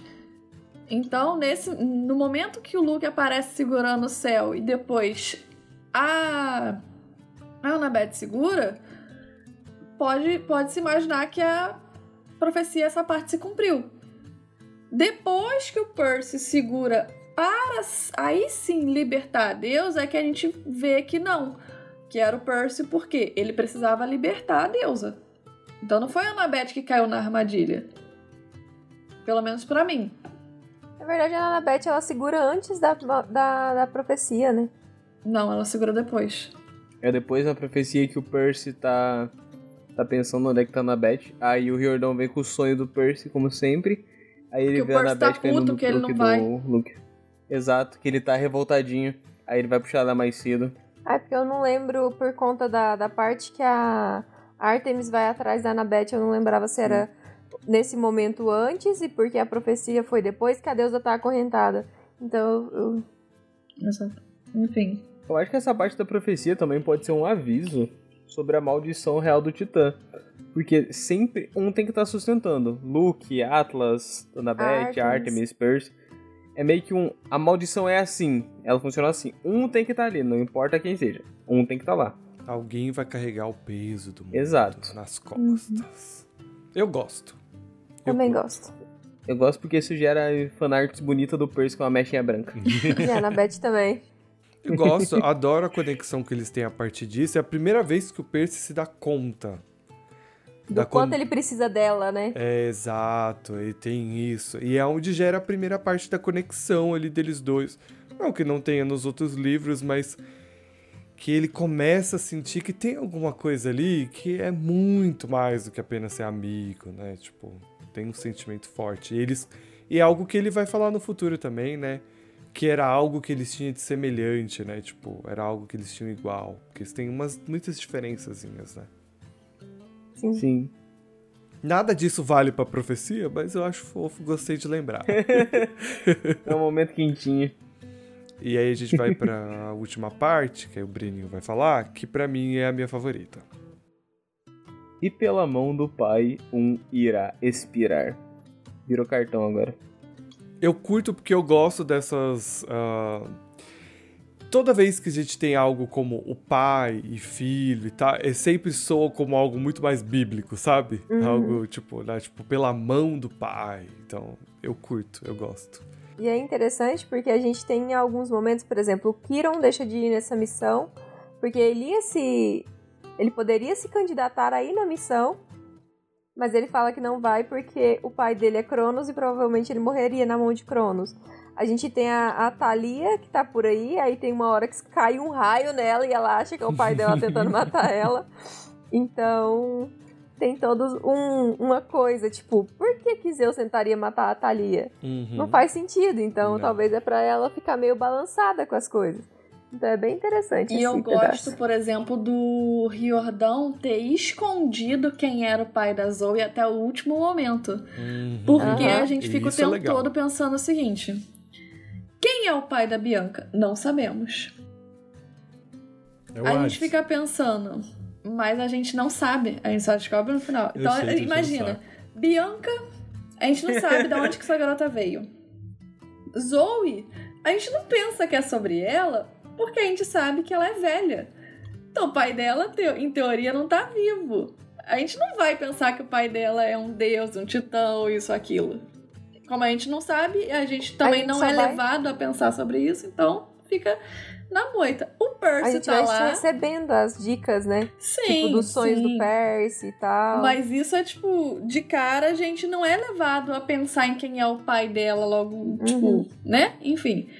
Então ela fica meio que em segundo plano, porque a gente é muito levado a crer, primeiro, que é a Bianca. Depois que a Bianca morre, é que rola a situação do raio. Aí a gente pensa, será que é a Talia?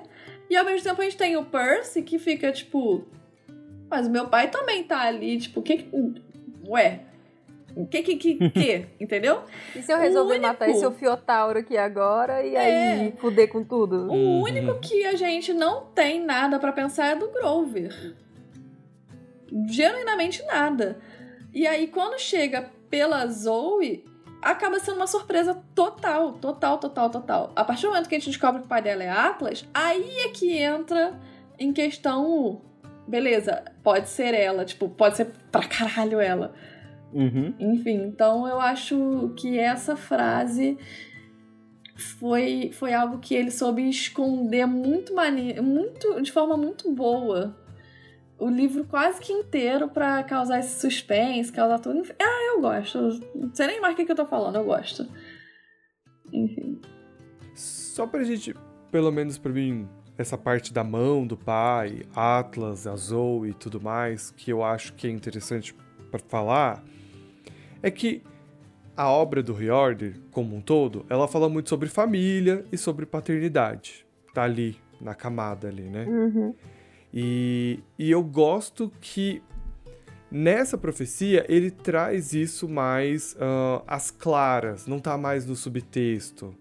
Isso tá muito mais presente. E, e nesse livro, então, né? A gente tá falando muito sobre justamente Atlas e a Zoe, tem esse mistério e, e faz parte da profecia, né? A presença e a gente saber sobre a paternidade da personagem, né? Que é algo que ele vai discutir muito, porque tem todo esse lance dos semideuses não, não saberem quem são seus pais, eles não têm a paternidade reconhecida. Tem até a própria Bianca, né, Ita? A gente não sabe quem é o pai dela. A gente não sabe e ela quem é o morre sem pai. saber. E ela... Isso, tipo, imagina, Bianca vai chegar no submundo pra descobrir que o pai dela lá. Pelo menos ela vai ter privilégios quando ela chega lá, né? É, pelo Não vai ter que ficar nas filas. Poxa, pelo menos isso. E ela ainda era a favorita dele, né? Tipo, entre muitas aspas. que a Hades Não que tenho falou favoritos, mas se eu pudesse escolher, eu escolheria a Bianca. Você escolheria a Bianca. Então. Então é interessante que isso tá na profecia, né? E é isso. E aí, gente, as notas que você dão? Apesar de ter coisas que eu não gosto, que me deixam tipo, hum. É, palavras, nomeadamente, que eu acho que acabam fazendo outro sentido e levando a gente a pensar outra coisa. E, enfim. Eu, eu vou dar nota 3, por exemplo. Porque apesar de eu gostar muito, eu vejo que ela tem muitos problemas também. Eu Sim. ainda acho ela muito Uhum. foda, mas. O Oeste. Lá vem a geografia de novo. Ai, que ódio, Paulo. A gente já entendeu que o estadunidense- não sabe geografia do próprio país. Quem mais dá nota? Eu vou com a minha. Eu vou com a minha. É. 3,5 pra mim, eu acho que tá um bom tamanho aí, entendeu? E é isso. Eu vou de três. Eu tô com o Paulo nessa. Vou de três porque eu gosto, mas tem muita coisa, sei lá, tem muita palavra solta, igual a Tio comentou, não, não me agrada. Eu vou de 3,5 junto com o Ita. Se eu falar que a Batalha do Labirinto é o livro que eu menos gosto, serei criticado? Sim. Sim. então eu vou ficar quieto. Percy Jackson e a Batalha do Labirinto. Descerás na escuridão do labirinto infinito, o morto, o traído e o perdido reerguidos. Ascenderás ou cairás pela mão do rei espectral, da criança de Atena, a defesa final.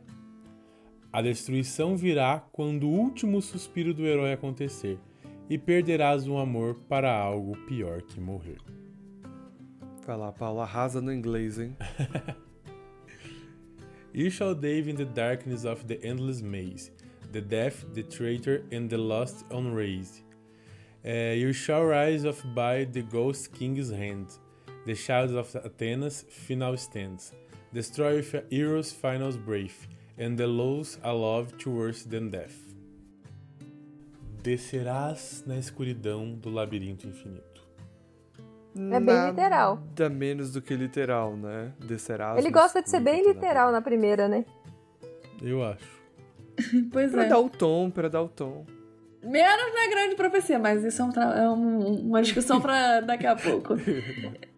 Mas também estava super indicativa, porque em todas, na primeira vai pro oeste, na segunda vai pegar o navio tal, na terceira vai pro oeste de novo, na quarta vai descer no labirinto. Todas falam por onde você tem que começar. Uhum. Pra onde É, você tem que ir. partida Faz sentido, né? Faz sentido, porque aí, tipo, ó, vai pra ali, que aí dali você vai. Exato. Segue a vida. Esse acho legal que eles descem literalmente tropeçando no buraco. Uhum. O morto, o traidor e o perdido reerguidos. O morto, o traído e o perdido reerguidos. Aqui, aqui ele foi poeta, né? Foi. Aqui, aqui ele, ó. É, é que ele tá, ó, ficando mais, a- se aperfeiçoando. É, aqui é tipo assim, se lá na outra ele precisou falar que precisava de cinco pessoas, aqui ele falou não. Vou dar características a essas pessoas. E vocês se virem pra escolher aí, pra decidir quem é quem. Fica aí com vocês. Eu gosto, eu curto. O que vocês entendem pelo morto? Pra mim, se pá, era o Nico, mas também tinha aquele fantasma, né, que tava falando no ouvido O dele. Então, a parte do reerguidos me pega. Eu até vim aqui olhar e tá escrito raise mesmo. Então, pra mim é meio complicado essa parte, reerguidos, sabe? Porque eu fico tipo, pra mim é o Nico, mas reerguido como? Mas raise, Tipo, sei lá. raise não é necessariamente erguido. Raise é, é erguido, elevado. Sim, mas É, Dá continua sem sentido. fazer sentido. É que reerguido é alguém que caiu, tipo o Rei Minos, tava em queda e voltou. O raise é de, tipo, pode ser o Nico que acendeu algo mais. Ou o tipo Ethan, que é o traidor. Tipo, Ele algo, acendeu a ser o traidor. algo que foi elevado, né? Exato. De qualquer forma, não une os três. Hum, entendi. O perdido, por exemplo. na O verdade, pão foi levado a quê? Elevado a. Morreu de Ele vez e a palavra dele a vai ser levada? a palavra pelo mundo. eu Só chamaria se de reerguidos o fato deles ressurgirem. Tipo, a gente tá meio que esquecido e voltar. O morto, É, pode ser. ele ressurge. O Sim, traidor, mas o It- Ethan, ele aparece de primeira e é traidor logo de cara. Mas aí que tá, não é. Ele tinha sido salvo lá atrás. Sim, O Percy salvou ele, a gente acha que o arco dele se encerrou e de repente ele volta como traidor de novo. mas aí ele já foge logo de cara, ele não fica com o Percy. Aí é que tá. Eu Ah, não, mas eu vejo tanto o quanto isso. não é Mas, identificar, é. é só de reaparecer, tipo... É, que nem o pão. Não, sim, sim, eu percebi isso, mas é isso que eu tô explicando. Tipo, essa parte de reerguidos, basicamente, ele é salvo e ele já mete o pé. E aí já fica tipo, Uhum. rapaz, você vai fugir, vai largar a gente aqui? Então eu não vejo tanto como ele ser reerguido do tipo, ele foi embora e depois ele voltou como um traidor. Para mim ele já ficou de traíra logo de cara, sabe? Entendi. Por ter abandonado eles. Isso para mim, assim. Uhum. Mas eu também posso estar só implicando com a profecia. É, é porque também ele aparece mais de uma vez nesse livro, né? Sim. E pode ter sido outra aparição vez dele. No final que ele aparece, ele é ele, ele ajuda o Cronos a voltar de vez, né? Sim. Então. Mas eu acho muito confuso quem é quem aqui. Mas para mim, o perdido reerguido. O perdido é Pan. Sim. O traidor é o Ita. Sim. E o, e morto, morto, pra mim, que fica. Na minha cabeça, o morto é o Minos. Eu tava vendo em inglês. Considerando que é elevado, o Nico elevou os mortos de volta à vida o Ethan se elevou como um traidor e trouxe o Cronos de volta, e o Pan teve a palavra reerguida, no caso elevada, para o Grover, para mais pessoas. O Exato. O traidor poderia ser Dédalo? Eu acho que não. Eu compraria essa ideia. Não. Eu acho que não, não porque não. o Dédalo, ele não elevou o labirinto, ele destruiu. Não, o... eu entendo, mas ele ele reergueu, ele reapareceu, é. por exemplo. Sim. Sim. E ele é um traidor meio que porque ele tava lá no acampamento, por exemplo. Uhum. Ele escolheu deixar, por exemplo, os exércitos de, de Cronos passarem por ali. Então. Sim. Mas o, eu tô indo meio que no pé da letra do Razed pra elevar. Porque não tem como reerguer o traidor que, tipo, igual o Tio falou, ele não ressurgiu. Tipo, ele apareceu, meteu o pé e voltou depois, já sendo traidor. Tipo, desde o começo ele é um traidor. E o Pan, desde sempre, tá perdido. Ele não reergue, ele é, dá um fim nele. Ele literalmente Não, mas morre. não é questão de ser reerguido, é ele retornar. Sim, mas... Mas é só questão de, de semântica ali, de, de Sim. da palavra em si. Mas eu entendo que o Pan foi... Ele meio que apareceu novamente. Então, ele tava por baixo das sombras e ele foi reerguido. Então ele voltou à cena. Mas eu acho que eu tô me atento demais, me atendo demais ao inglês. E no inglês parece que faz mais sentido eles não serem reerguidos, sim elevados a algo a mais. Porque é o que acontece com cada um dos três. E para mim, na verdade, o que mais quebra é que é que a desculpa do Nico ser o morto é uma merda. Uhum. E aí, na mesma profecia, ele é o morto, mas também é o rei espectral. É. Pra mim, fica, fica meio na merda isso. Então, pra mim, tipo, deveria ser Minos, Ethan e Pan. Concordo, plenamente. Sim. Ó, a palavra raise realmente é elevar.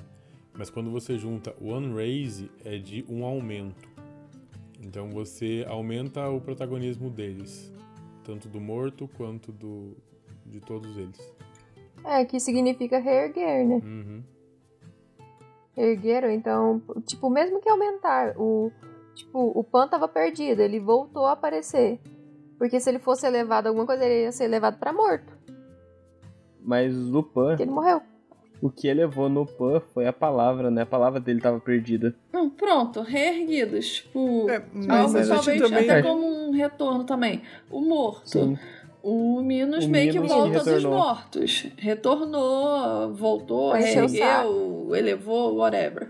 O traidor. O Ethan. o Ethan, ele volta como um traidor. Ele sai só como um Semideus um, desesperado. Um bundão, tipo, ô seu bundão, acabei de salvar, tu vai embora? E volta como um traidor, tipo, traindo eles pra se unir a Cronos. Sim. E o perdido que volta é tipo, pô, que sumiu, se perdeu, de assim repente ele voltou. Bem mesmo. E pronto. É, é, é assim. Assim encaixa certinho. A próxima é: acenderás ou cairás pela mão do rei espectral? Aí aqui a gente já pode começar a questionar que ele começa a ser muito repetitivo algumas vezes, em querer deixar. Uh, como eu posso dizer? Toda hora as decisões estão na mão de alguém. Exato, que toda hora a decisão tá na mão de alguém. Alguém tem sempre. A gente já tá numa profecia, rapaz. Ou vai acontecer isso ou vai acontecer ou, isso. Ou vai acontecer ou não vai acontecer. Mas eu, eu, eu acho assim, por mais que eu concorde que tá ficando repetitivo, eu bato no ponto de que uma profecia é sempre dependente de uma ação de alguém.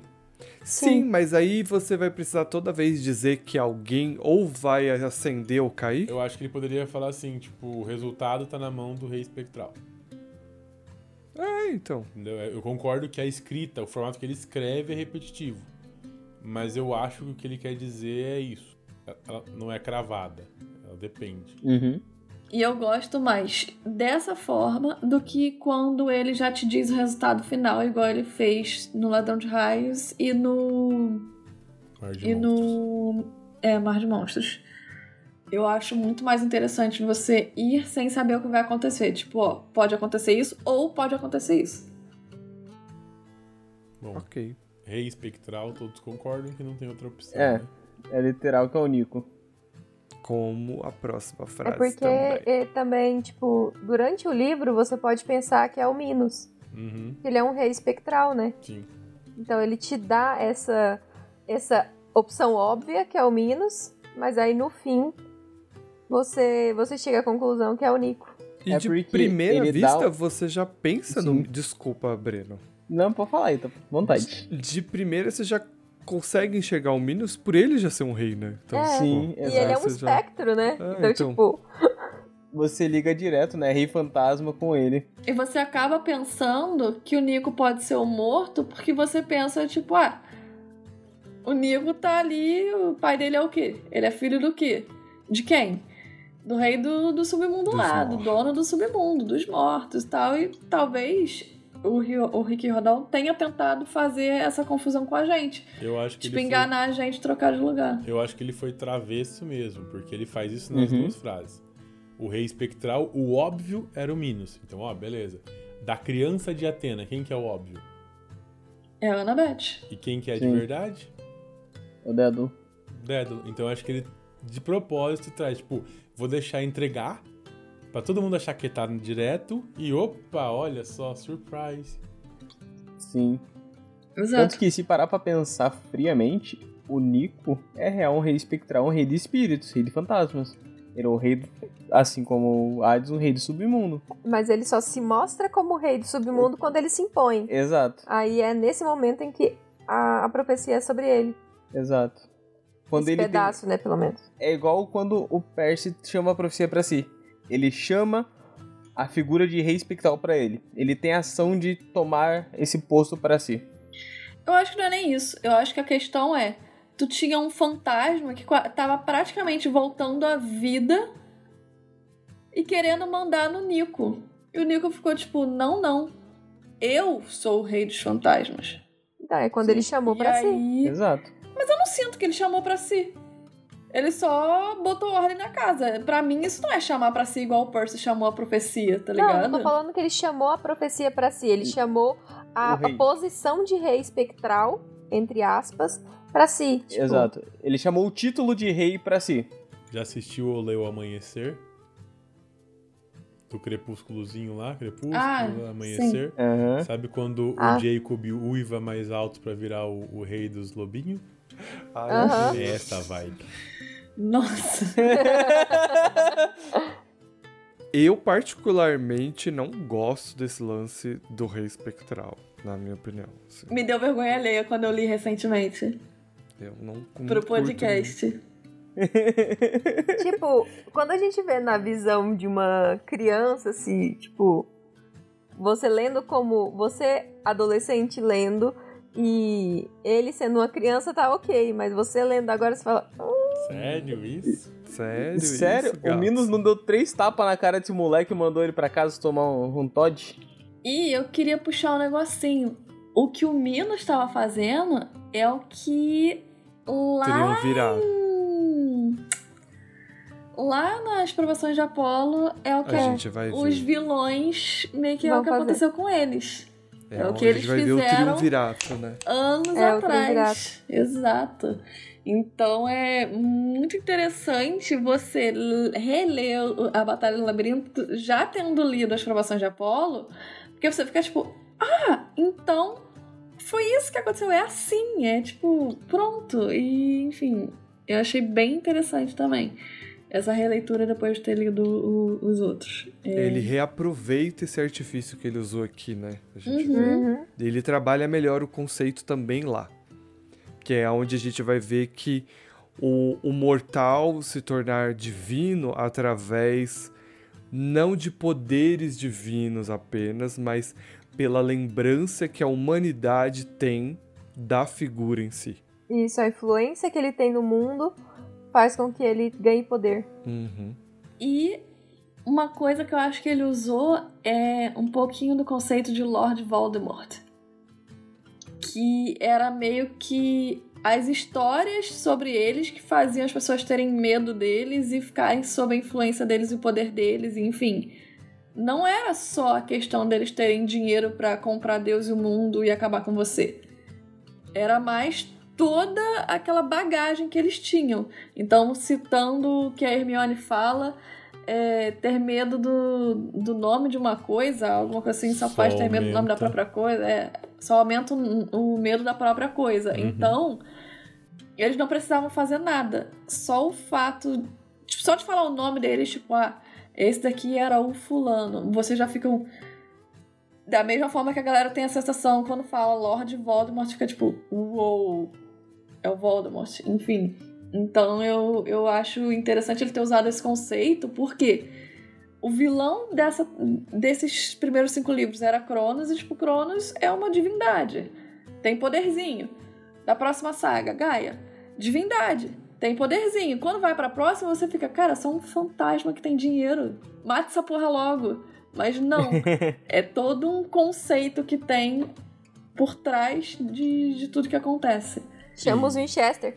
Chama os Winchester. Terro puro. E, e aí é onde a escrita dele tá muito melhor. É onde ele consegue criar melhores vilões. É quando a gente chegar em Apolo, na minha opinião. Que ele consegue Concordo. trabalhar melhor esses conceitos e consegue trazer complexidade. Porque quando a gente tem a virada para os heróis do Olimpo, a gente está falando dos romanos, a gente está falando de Nova Roma. E, e aí, quando a gente olha a gente deixa o grego para trás, onde os deuses eram mais importantes e a humanidade começa a se colocar em lugar dos deuses. Então você uhum. tem os, os imperadores se tornando deuses na Terra. E a figura deles são muito fortes, porque a gente tem a lembrança. Então, o nome de César é muito mais forte do que, sei lá, do que Pan, por exemplo. Sim. E uma vez que o, parte do, da divindade existe através da, do culto, quando você transforma César no imperador Deus vivo, você tem a, essa lembrança forte e, e, é a mesma coisa.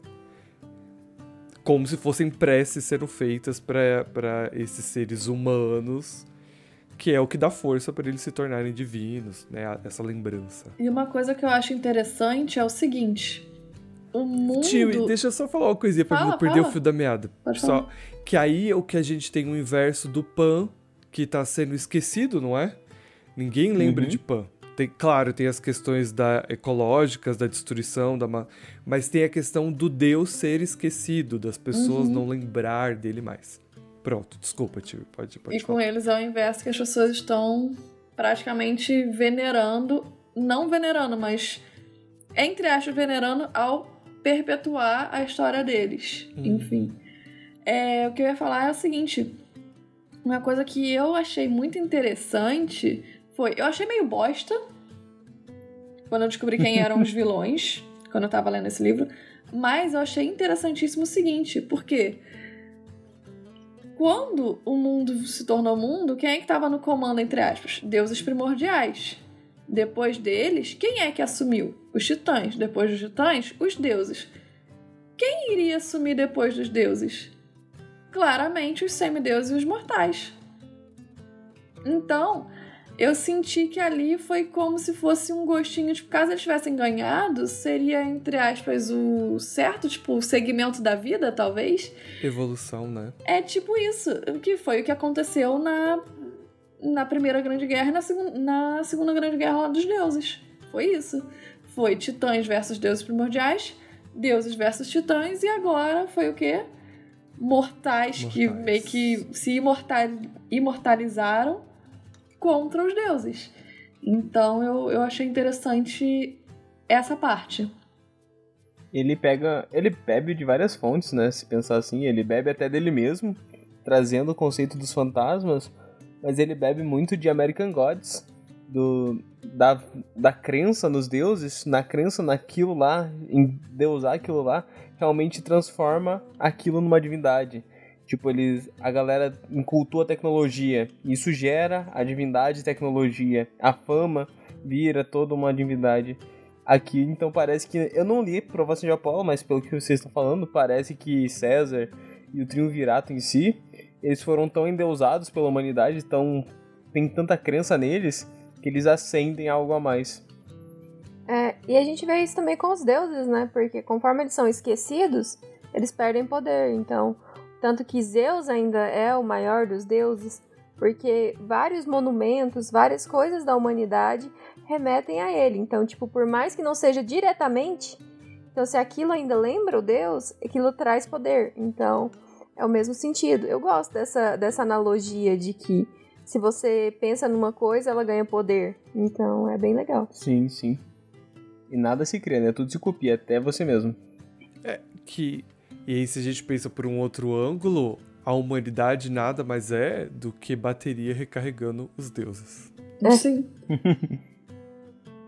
e a gente acabou falando também, né? Da criança de Atena na defesa final. E aí falta o penúltimo. Fica.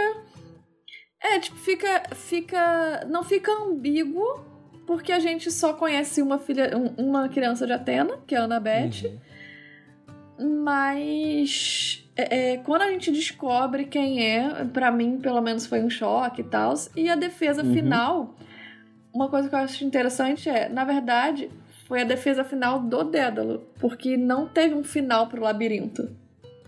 Uhum. Ele continua vivo. Então, isso eu também acho bem interessante a profecia ter falado isso. A defesa final da criança de Atena. Tipo, eu sei que tem uma vírgula, mas é, tipo, especificamente dela. O labirinto gosto... não acaba, não tem fim. E isso eu acho bem legal também.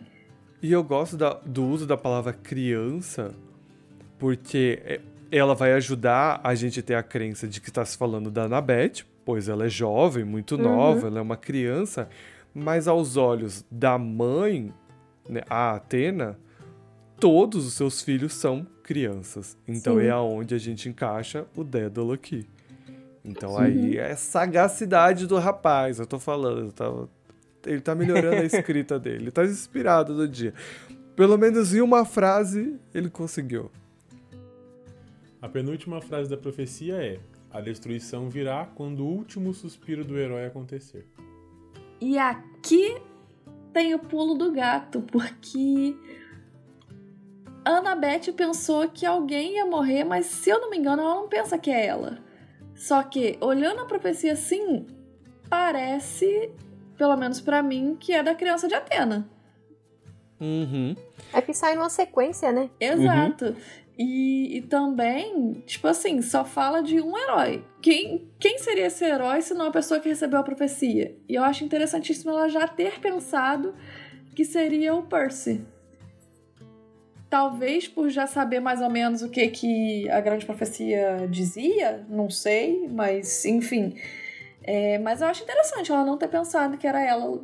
Ela pensou logo que era outra pessoa. Inclusive, ela esconde essa parte. E, e realmente, de novo, bem literal. Veio destruição quando Dédalo morreu. Dédalo morreu, Sim. o labirinto morreu e assim a vida é. seguiu. Mas, enfim, de novo, bem literal.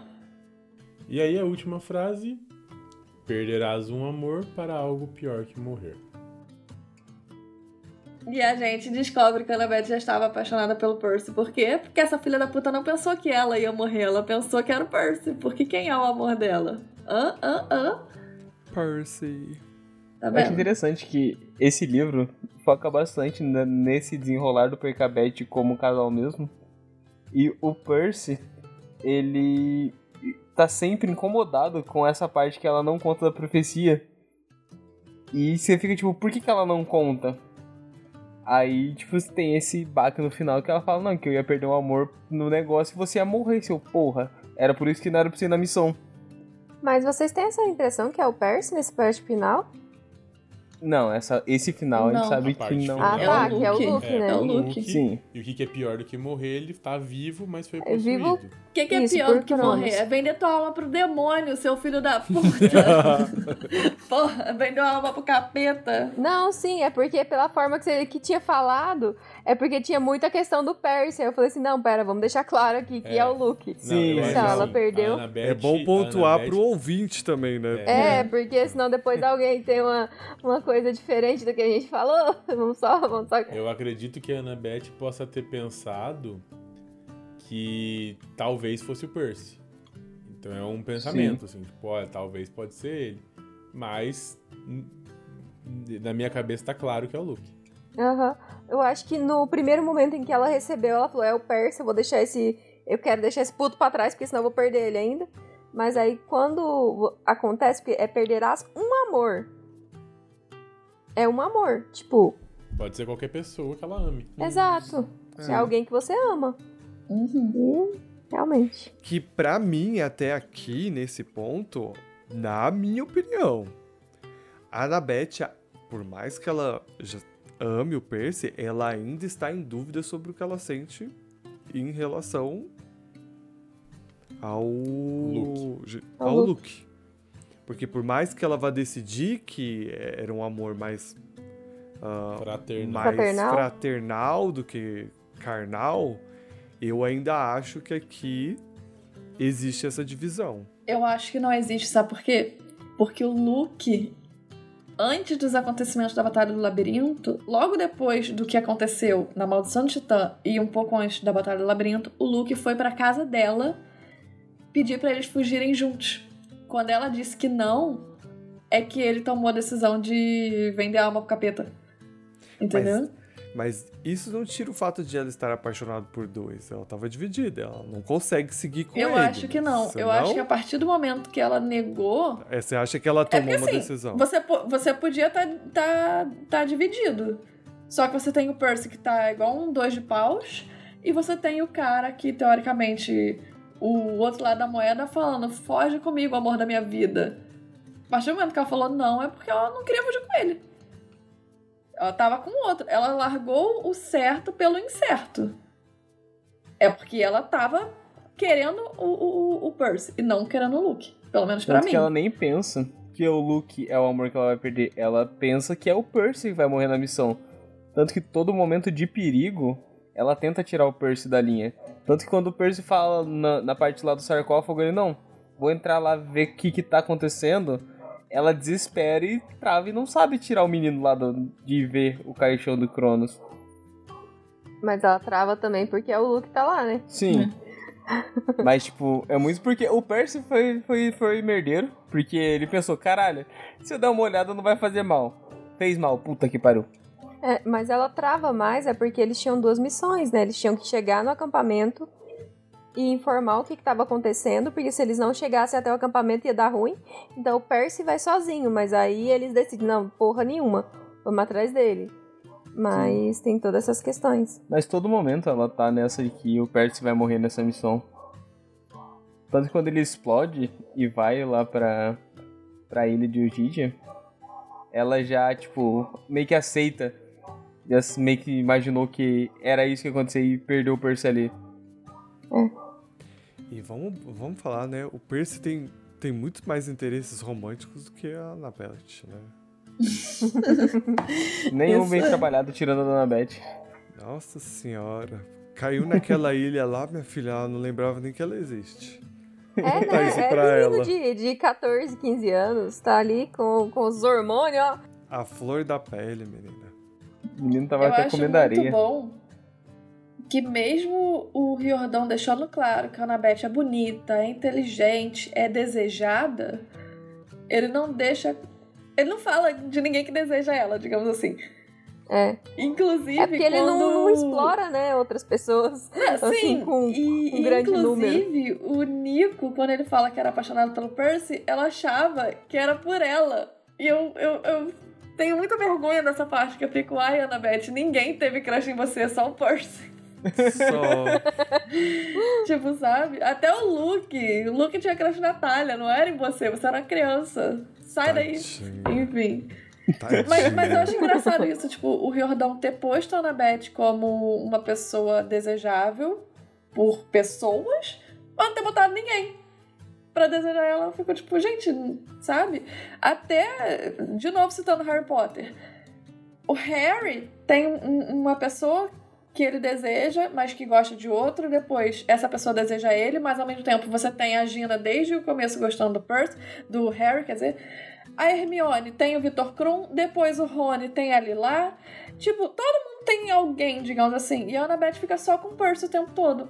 Agora, na nossa releitura de A Ordem da Fênix, a gente tá percebendo quantos indicativos a gente tem, por exemplo, da Luna em relação ao Ron, por exemplo, que era algo que eu não me recordava tanto. Hum. De a Luna dar muitos indicativos de que ela tem um interesse pelo Ron. É, A gente até brincou que no capítulo passado que a gente tava comentando, ela chama ele de Ronald. Ninguém chamou o Ron de Ronald, entendeu? Tipo, E eu juro que eu nunca tinha tido essa perspectiva, digamos assim. E ouvindo vocês, eu fiquei tipo, cara. Eu não diria que a Luna tá dando em cima do Ron, mas a reação da Hermione faz muito sentido com ciúme. uhum. Então, eu acredito que sim, que a autora quis botar isso propositalmente. Não é só porque a Luna é ilógica, digamos assim. Porque a Hermione não fica tão irritada com várias babaquices que os meninos falam, mas a Luna não podia abrir a boca que a Hermione queria dar na cara dela. Ficava, cara, calma. Tipo- Você pode ter várias interpretações. Você pode acreditar que talvez a, a Luna já tenha percebido esse desconforto da Hermione, ela esteja talvez fazendo certas coisas para, sei lá, provocar a Hermione. É possível, a Luna é super inteligente. Uhum. Mas você também dá pra perceber que existe um certo interesse dela pelo Ron, tipo, ela se mostra interessada, ela ri das piadas dele, tipo, ninguém riu da piada, só ela riu, ela entendeu, enfim. Vamos pra grande profecia, antes das notas, então vamos lá. Ita, sua nota para essa profecia. Ah, eu vou dar um 3,5. Visas, 4,5. Gosto bastante dessa. Breninho, Eu fico com 4, um sólido 4. Tiri, Eu vou dar um 3, porque igual ao anterior, gosto muito, mas também tem coisas que eu não gosto e não acho que ela é a- uma das melhores, por exemplo. Então, fico com 3. eu vou dar 3,5. Ó. Vamos para The Biggest Professor. The Grande Profecia. O meio-sangue dos deuses antigos filho. Chegará aos 16 apesar de empecilhos. Num sono sem fim o mundo estará, e a alma do herói a lâmina maldita ceifará. Uma escolha seus dias vai encerrar, o Olimpo preservar ou arrasar. A half-blood of the old god's son will reach 16 despite obstacles. In a endless sleep the world will be, and the hero's souls the accursed blade shall reap. A choice your days shall end, Olympus preserve or raise. Antes de começar, na realidade, é, eu queria falar uma coisa. Essa profecia, ela é a primeira grande profecia e ela é uma profecia que não tem data para ser realizada e nem dono. E ela demorou 70 anos para acontecer. E isso são curiosidades dessa profecia em si. Uma curiosidade da profecia, pensando nos livros, é que a gente sabe que ela existe, mas a gente só vê a profecia nesse último livro. Ou seja, desde o primeiro livro é dito sobre o porquê do Percy não poder existir, do porquê da promessa, do porquê, e a gente sempre sabe que existe alguma coisa por trás disso, mas a gente só vai ouvir essa profecia no último Olimpiano. Eu. Eu. Posso falar? Eu acho interessante porque o conceito principal da, dessa profecia, ela. Não é que é o conceito principal, mas uma das forças dessa profecia era parar Zeus, Poseidon e Hades. né? Porque como ela é criada, num, num, ela surge num período onde os filhos dos três grandes estão se enfrentando constantemente, então no caso 70 anos antes, então é ali na Segunda Guerra Mundial, a gente tem essas informações pescadas em vários capítulos de vários dos livros que a gente foi é, lendo até agora. Uhum. É isso, os três grandes estavam em constante luta e eles estavam usando seus filhos para isso.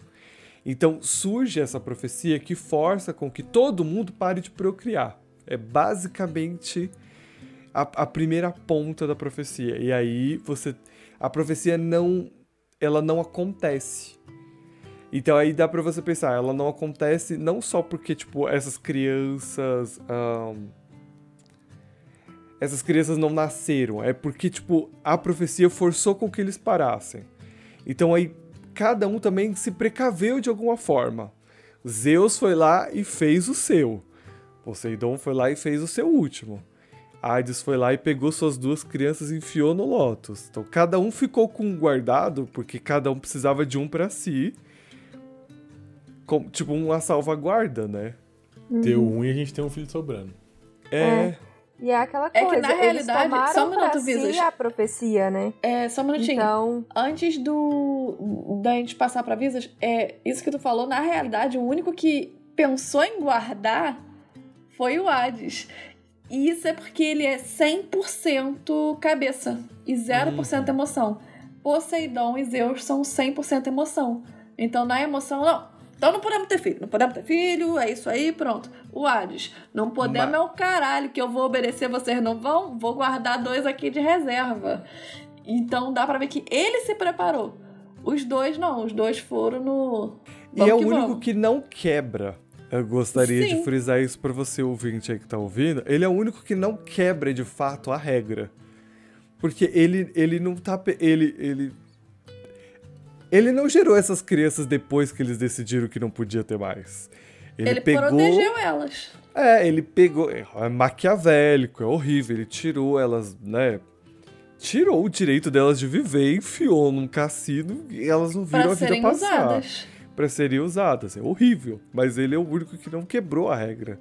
Porque Poseidon e Zeus. E tem uma questão, essa isso só aconteceu porque eles tomaram para si que eles eram os deuses antigos dessa profecia. Uhum, tem isso também. Porque eles são tão egocêntricos que eles esqueceram que tem deuses mais velhos que eles. Eles, inclusive, são filhos de deuses superiores. Exato. Na realidade, eles não esqueceram que tem deuses mais velhos que eles. Eles não prestaram atenção na palavra dos deuses antigos, filho. Eles acreditaram que era sobre eles porque eles são os três grandes. E dane-se que tá escrito então, deuses antigos. É, então, tipo, esquecer a questão de, tipo, foda-se. Sim. tem outras pessoas. Sou tão então, é importante é Não tem outras pessoas. É foda-se, não tem outras pessoas. É a gente. É. Sou é isso. mais então, importante é... do que os outros, Ita. Acho que esse é o grande ponto. E aí, então, a profecia só acontece porque eles tomam para si. Na realidade, o que acontece é que a profecia foi feita na Segunda Guerra Mundial que fala, falaram nos livros várias vezes que foi causada por uma guerra entre os filhos de Hades, Poseidon e Zeus. E já era a segunda vez que eles estavam quase dizimando o mundo por estarem brigando entre si. E o pacto foi feito porque essa profecia foi feita e os deuses, por estarem com aquilo de meu Deus, nossos filhos quase destruíram o mundo pela segunda vez, estavam com aquilo na cabeça o egocentrismo deles levou eles a pensar o quê? Vai ser um dos nossos filhos. Eles não, não, não pensaram no dos deuses antigos filhos. Tá, quem são deuses antigos que reproduzem com, com mortais? Porque Zeus, por exemplo, não é o mais velho dos irmãos. Não. Inclusive, não é o único que procria. Os três grandes não são os únicos que procriam daquela ninhada de Cronos com Reia. Porque a Deméter é mais velha que eles e ela tem filhos semideuses. A gente tem, por exemplo, dos mais conhecidos, Afrodite, uhum. que é mais velha do que todos eles. porque ela é filha de Urano. Em todas, em praticamente 90% da mitologia diz que ela é filha de Urano. Ou é de Urano com alguém, ou é do, do negócio do sêmen que cai no mar e saiu Afrodite. Sim, a espuma, Uhum. né? São raríssimas as mitologias que dizem que ela é filha de outra pessoa. Acho que até de Cronos, não lembro agora, enfim. E uma outra pessoa, por exemplo, também conhecida, Íris. Íris é mais velha do que os deuses é, Zeus, Poseidon e, e Hades. Inclusive, pesquisando um pouco mais sobre Íris, é uma curiosidade, ela é considerada uma deusa virgem. Mas o Riordão cagou pra isso. Mesmo ela sendo casada, ela é considerada uma deusa virgem. Só que Poseidon cagou pra isso e meteu ela aqui com filhos caralho. Ou seja, se ele meteu ela aqui com filhos caralho, ela também pode ser. Gente, Mas é essa que frase também- da Tiri, ele cagou pra que ela era uma deusa virgem e meteu aqui com ele os caralho. Mas é que ele, Eu mando várias dessas, hein? ele cria outras ferramentas. Ele cria outras ferramentas, né? Pra pessoa ter filhos, Pra né? eles terem filhos, né? Tipo, Sim. É tipo. Arte- Exato. Eu ia, começar pela Artemis, né? Tipo, que ela seleciona. De certa forma, não deixa. Ela não chama assim, mas é como se Ela fosse. E aí adota tem. crianças. É, e aí tem a Atena que ela se apaixona pelo intelecto humano e a partir dele ela gera Que é a uma parada criança, mais bizarra que ele já inventou na vida, né? Esse é bizarríssimo. entendeu? Eu gosto muito de pensar nessa profecia como um grande método conceptivo, anticonceptivo ali dos deuses, entendeu? Eu gosto de pensar dessa forma que ajudou aí a dar uma controlada na natalidade. Vamos- E só pra trazer, só rapidinho, só pra poder, é, acho que amarrar o que a Tibi falou, é pro ouvinte também que tá ouvindo a gente, quando a gente fala de idade dos deuses, né, de eles, Zeus se torna mais importante, porque ele nasceu depois de uma galera e ele é responsável por não só matar Cronos, mas como abrir a barriga de Cronos, arrancar os irmãos lá de dentro e tudo mais. Então, por isso que Zeus é importante, mas ele não é o mais velho. Acho que É.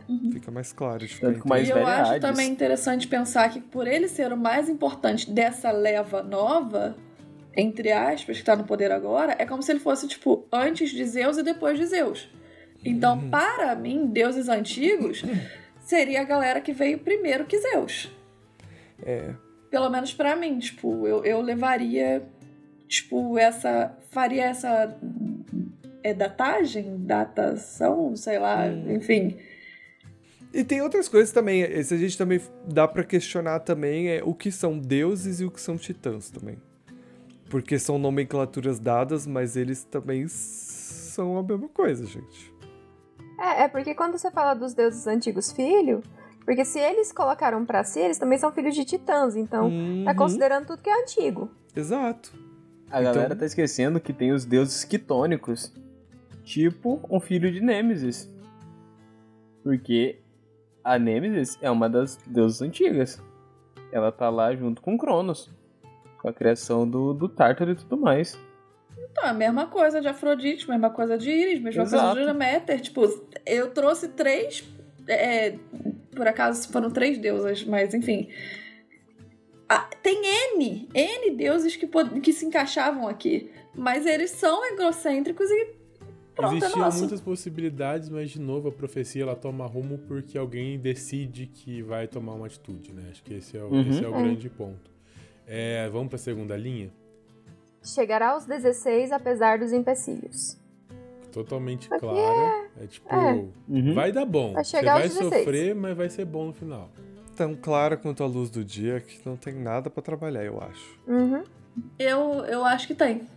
Você jura? Então vai lá, gata. Diz que ele vai alcançar os 16.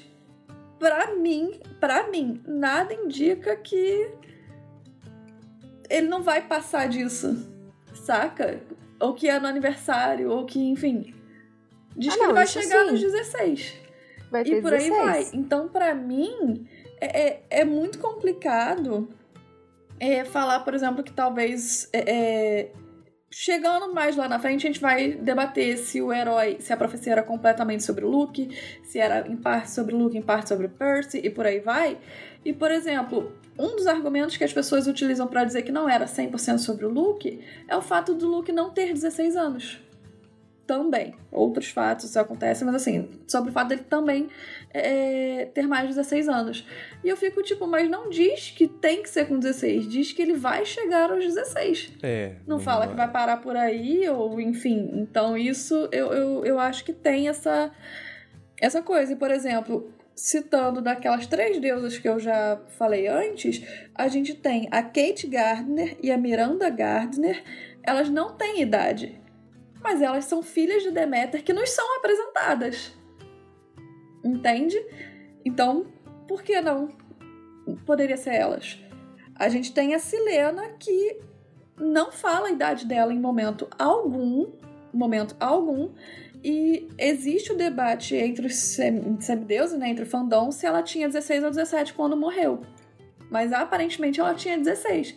Então por que não a profecia ser sobre ela? Ela tinha 16 quando ela morreu. E ela morreu ali quando a galera toma. Tem mais um que eu acho que a quarta frase vai entregar que eu acho que é ele. Que é o Ethan. Porque o Ethan também diz que aparentemente ele tem 16 anos e a escolha dele de trair Cronos muda muita coisa e a lâmina que mata ele é a morte de costa, a lâmina maldita do Cronos. Não, a lâmina que mata ele Ela é atravessa ele e ele cai. É. Na realidade, ele cai quando o Cronos é, abre o Tártaro, né? Ele a gente morre. não sabe se ele morre ou não. É... Mas até então a lâmina do Cronos é o que sempre é, Mas ele. tem ele também, tem um monte de gente. É... Então, assim, de novo, a gente tem outras pessoas que se encaixam nessa profecia e pessoas que nos foram apresentadas. Por que, que eu não dei o nome de nenhum filho de Íris? Porque eles são apresentados pós acontecimentos do último Olimpiano. Mas a gente também como eu citei, poderia ter sido um filho de Iris, porque ela tem filhos e se encaixa, enfim. O importante aqui é que não pode ser menor de 16 anos. É a única coisa que. É o único impedimento, digamos assim. Num só no sem fim o mundo estará. Essa para mim é muito clara que é a questão. Nova York dormindo. Dormindo e ponto, né? E a alma do herói a lâmina maldita ceifará.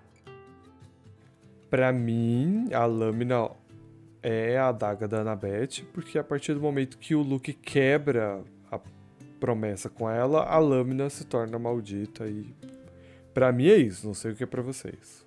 Para mim também é isso, porque é claro no livro porque o Jordão fala. Para mim é, é para tipo por mais que possa ter outras interpretações, a gente tenha outras lâminas malditas, tanto que a, a de Costas é uma lâmina maldita, a lâmina do Percy é considerada uma lâmina maldita porque ela já passou por muitos heróis. Então, tipo, mas eu só cravo essa aqui pra mim, na minha opinião, que é a lâmina da Annabeth, porque o Riordão nos diz isso no livro. Então, ele nos conta isso. Então, esse, isso só fecha para mim por conta desse motivo. Eu, eu tô com você nessa mesmo. Mas, por mim, eu, eu preferia que fosse outra pessoa, não fosse tão óbvio que o Jordão não desse de palestrinha e explicasse tudo que a gente teve. Ele deixa a gente interpretar. Porque aqui, real que encaixaria o Ethan, encaixaria a Silena, encaixaria muitas pessoas para ser o herói. Ia ser um debate mais interessante do que ele cravar que é a lâmina da Annabeth. Porque literalmente a lâmina do Cronos, ou no caso do Luke, é o que abre a fenda e ceifa a vida do Ethan. A escolha do Ethan, real, acabou com os dias dele. Ele meio que se matou, escolhendo um lado no final de, das contas. E isso preservou o Olimpo porque afetou a escolha do Luke. Foi o que fez o Chan pro Luke ligar aquela chavinha de caralho. O Cronos é a mesma coisa que os deuses, só que ele se fingiu de amigo. É, eu acho que todos esses daí são colocados como distratores pra gente. É, eles estão ali para isso e poderiam ter sido eles se não fosse a escolha do autor, entendeu? Uhum. Exato. A minha opinião é a seguinte: o Riordão ele optou por todo final de livro explicar as profecias. Então, Uhum. todo final do livro a gente tem o Percy refletindo sobre as profecias, os acontecimentos, e a gente acaba chegando, a, concluindo qual é a resposta. Vou botar infinitas aspas, correta. Porque pra mim não existe resposta correta em profecia. Pra mim o que a gente tem é o Percy dizendo o que ele acha, o que ele interpretou. E a gente tem, o, por exemplo, o Riordão, em diversas situações, ele diz que ele não gosta de cravar muitas coisas, porque ele acha que o leitor tem que dar a sua interpretação aos fatos. Então, eu assumo 100% que o que o Riordão nos disse que aconteceu foi a pura interpretação do Percy. E ele deixou, deixa aqui muita coisa a- a- em aberto nessa profecia, principalmente. E é onde entram as teorias. Então, pra mim, o que o Riordão falou, caguei. Tipo, pra mim, minha opinião, caguei por causa disso, sabe? E principalmente nessa fala, ele plantou 50 mil lâminas malditas. E aí ele pega a mais fuleira e bota pra cela. tipo, saca? Porque a gente tem a Anaclusmus, que é a contracorrente, a espada do Percy, desde o começo dizendo que ela tinha uma história assim, que ela tinha uma história assada, a gente descobre a história, descobre tudo. Beleza. Aí a gente tem a lâmina do, do Cronos, que se transforma na Morde Costas, que é a lâmina do Luke também, a, enfim. É a fucking lâmina maldita. Se tem mais maldita que essa, desconheço. É a única lâmina que mata mortal. E aí ele bota. Não, é quando tá em forma de, de coisa, porque outras matam mortal. É quando ela tá em forma de espada que tem o fio de dois gumes, enfim. Sim, sim. Mas enfim, aí ele tem essa. E aí ele bota a faquinha da Anabete. Então, entende? eu gosto porque ela traz um tom mais poético e menos poder. Entendeu? Entendeu? Tipo, Menos óbvio. Sim. é menos óbvio, mas também é, é mais poético. Tipo, tem a ver mais com a relação que a Annabeth e o Luke tinham. E, e como, ah, como essa ligação que eles tinham foi quebrada e tudo mais. Como ela ser traída, enfim. Traz um tom mais poético. Porque não precisa ser necessariamente uma lâmina, tipo, poderosa, mágica, entendeu? Pra ceifar a vida de um herói. E, e tem uma questão também, que a única, por exemplo, a lâmina do Percy não ceifa a vida do Luke. A lâmina do Luke também não ceifa a vida de ninguém. A única lâmina que realmente ceifa uma vida aqui seria, no caso, a lâmina do Ethan, que, se, que ele perfurou a si mesmo quando ele quebrou no pescoço do Cronos, ou a lâmina da Annabeth, que é a, a lâmina que mata o Luke. Então, a gente tem essa, esse, esse dualismo Mas também. aí vocês também chegaram na parte que eu queria chegar, que é a parte poética. Porque, por exemplo, lembram que quando a Silena morre, ela está com o colarzinho de foice, da foice de Cronos no pescoço, que era o que ela usava para se comunicar com Luke? Uhum. Se poeticamente aquela foi a lâmina, entre aspas, que ceifou a vida dela. Porque a palavra ceifar ele usa no inglês, ele usa no português, ceifar. Tipo, é muito. Sabe? Tu Tá ali na roça com a foicezinha. Enfim. Uhum. E aí eu penso o seguinte: Muito de foice a mesmo. escolha da, da Silena tá ali. Tipo, ela escolhe lutar no final pelos deuses. É, ela tem a, a lâmina maldita, que foi a escolha dela de ter auxiliado também toda aquela. aquele tempo que ela auxiliou. Foi o que fez eles chegarem onde eles chegaram. É, a escolha dela de no final ajudar preservou o Olimpo, porque se ela não tivesse levado a galera de Ares, eles tinham sido completamente dizimados. Enfim, e por aí vai. A gente tinha o Ethan também que poderia se encaixar, mas a lâmina dele, entre aspas, não é uma lâmina maldita. A não ser que ele xingasse, sua maldita, você era minha e você, ao invés de matar ele, me matou. E por aí vai. Mas aí E- também o que você tá propondo é que a ordem também da profecia, tipo, não existe de fato uma ordem para que os eventos da profecia aconteçam. Não é isso? Uhum. Não, não tipo, precisa necessariamente não acontecer em ordem. necessariamente ter uma ordem e tal. Tipo, a, o herói que foi ceifado é a essa garota aqui, não o eu, Luke. Eu tenho a impressão de que é porque assim, eu sempre tive essa visão de que a profecia inteira não precisa falar da mesma pessoa. Uhum. É, o Reorder faz isso, né? Quando ele começa a. Quando a gente, a gente acabou de fazer isso, analisar onde muitas vezes cada linha está falando de um personagem específico. É, o que eu tava, eu trabalhei bastante essa semana pensando nessas, nesse aspecto da grande profecia, é que as duas primeiras frases pode encaixar quase todo mundo. E hum. quase todo mundo é muito importante para o que vai acontecer depois. Tanto a Anabete, por mais que ela não seja filha dos deuses antigos, tipo, a, a, no caso Atena e tudo mais, é, tanto, por exemplo, a gente tem o, o, próprio Ethan, a gente tem a Silena, a gente tem várias pessoas que vai chegar aos 16 e por causa deles, muitas das coisas que aconteceram podem acontecer no futuro. Então, tipo, por causa da Silena, ela passou informações para o Cronos, mas depois voltou o Ethan, ele causou vários, tipo, os acontecimentos do, tipo, o Cronos ter voltado foi por causa dele naquele momento. Então, tipo, o próprio Luke, apesar dele ser filho de Hermes e Hermes, né, nesse quesito aqui ele é filho de Zeus. Então, tipo, nesse primeiro pedaço pode ser várias pessoas que causam as próximas as próximas coisas da profecia. Então aí depois a gente tem o sono sem fim, que esse é claro do que está acontecendo com Manhattan. E a alma do herói, a lâmina maldita Seifará, na, assim, na minha visão, ainda é sobre a, a lâmina da Anabeth, porque a gente tem a lâmina dela ceifando a vida do Luke.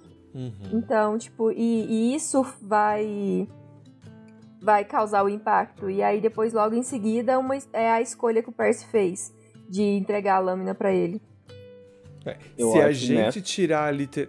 Te cortei, né, Breno? Desculpa. Não, pode falar aí. Pode Não, falar pode que, falar. Eu, que eu vou puxar outra, outra linha. Responde tá. ela que eu vou puxar outra. Não, porque aí se a gente tira a parte literal também da frase, a gente pode encaixar todos esses heróis que morreram por uma lâmina. Sim. E, e não necessariamente teria ruim. Por exemplo, igual o Ita falou de não precisar necessariamente ser em ordem, primeiro diz que a lâmina vai ceifar e depois é que fala a escolha. Uhum. A, Não, a escolha do Percy isso, né? vem primeiro do que a ação do Luke de ceifar a própria vida, digamos assim. Então, é. para mim, o que fode, desculpa o palavreado, é o seguinte: a primeira frase diz uma coisa que pode tanto a quarta frase tá falando sobre esse cara, quanto a quinta frase tá falando sobre. fazendo uma referência ao outro cara da outra frase e meio que isso. E aí você nunca sabe, por exemplo, e a alma do herói, a lâmina maldita ceifará. Esse herói é o mesmo herói dos deuses antigos filhos? Ou uma escolha seus dias vai encerrar? Uhum. Vai encerrar os dias de quem? Quem é que Sim. vai escolher? É o herói? É o meio-sangue dos deuses antigos filhos? de quem é que você tá falando. Porque fica meio que isso. Então você não Sim. sabe de nada. Você não sabe interpretar, digamos assim. Isso é que é foda. Porque Sim. nesse caso, como fica solto, entre aspas, nada ligado a nada, você não sabe. Tipo, pode ser, pode ser tudo. Você consegue encaixar de 50 mil formas diferentes. Mas para mim, mesmo encaixando de uma forma específica, que foi a forma do Riordão, eu ainda acho que, que deixa coisa a desejar. Tipo, ainda acho que não cumpre 100%. Uhum. Isso é o que me pega. Eu justamente acho que essa é a maravilha de uma profecia. É ela ser ambígua e não e você ficar em dúvida. E você discutir e não sei como foi a segunda, em que a gente quase não teve discussão. Então eu acho, eu acho que essa é uma beleza de uma profecia. É, e levando em conta que é uma profecia tão antiga, que pode acontecer com o tempo. Uhum. Então, isso também carrega, porque, por exemplo, as outras profecias eram de uma missão que ia acontecer. Então, tipo, não era para ser a grande profecia ou de algo que vai levar um tempão. Então, eles tinham as profecias para aquela missão. Então, faz sentido ela ser um pouco mais literal e essa aqui ela poder ser ambígua para, tipo, ela ser atemporal. Uhum. Eu acho. Essa profecia, parando para analisar ela agora, dá para encaixar ela como uma profecia coletiva de, no caso, ela afetar múltiplas pessoas que nem vocês falaram, mas a mesma frase afetar mais de uma pessoa. Tipo a, a frase da E a alma do herói, a lâmina maldita ceifará. Encaixa o próprio Luke, a Silena com a foice, que foi literalmente ceifada pelo, pela poética da foice, e o Ethan, que eu tava lendo ali, ele foi morto pela foice do Cronos, literalmente, do, do jeito que o Jordão normalmente faz nas profecias dele, quando ele crava a lâmina no chão e abre a fenda pro Tártaro. Literalmente ceifou a vida do Ethan nisso. A escolha também cai pro Ethan de ter escolhido lutar contra o Cronos naquele momento. O Percy ter escolhido entregar a lâmina pro Luke. A Silena ter escolhido lutar pelo Olimpo e trazer os filhos de Ares pra batalha. O Eu Luke acho que ter essa... escolhido se matar, por exemplo. Exato. A Annabeth ter escolhido ajudar o Acreditar Percy. no. Exato, acreditar no, no Luke. Eu acho que essa profecia é que encaixa várias frases, no caso, várias estrofes, para múltiplos personagens. Então ele não deixa assim, tipo, ah, não, isso aqui é específico para tal personagem, igual nas outras. Eu acho que essa aqui é real uma, uma profecia de 70 anos que pega todos os personagens nela, engloba todo que ele escreveu até então, no momento, tipo, todos os personagens mesmo. Porque se encaixa todo mundo, até o, o Kiron consegue encaixar na profecia em alguns versos dela. Bom, e a profecia inteira rola pra no final a gente chegar na frase que o Ita mais gosta. Qual que é que eu mais gosto? Ou vai preservar ou vai arrasar. Ah, Preservou, né? Independente de quem foi, preservou. Preservou. E a nota de vocês pra Grande Profecia? Tiozinha? Quatro e meio. Botando só a minha análise crítica, tirando a minha opinião pessoal de lado.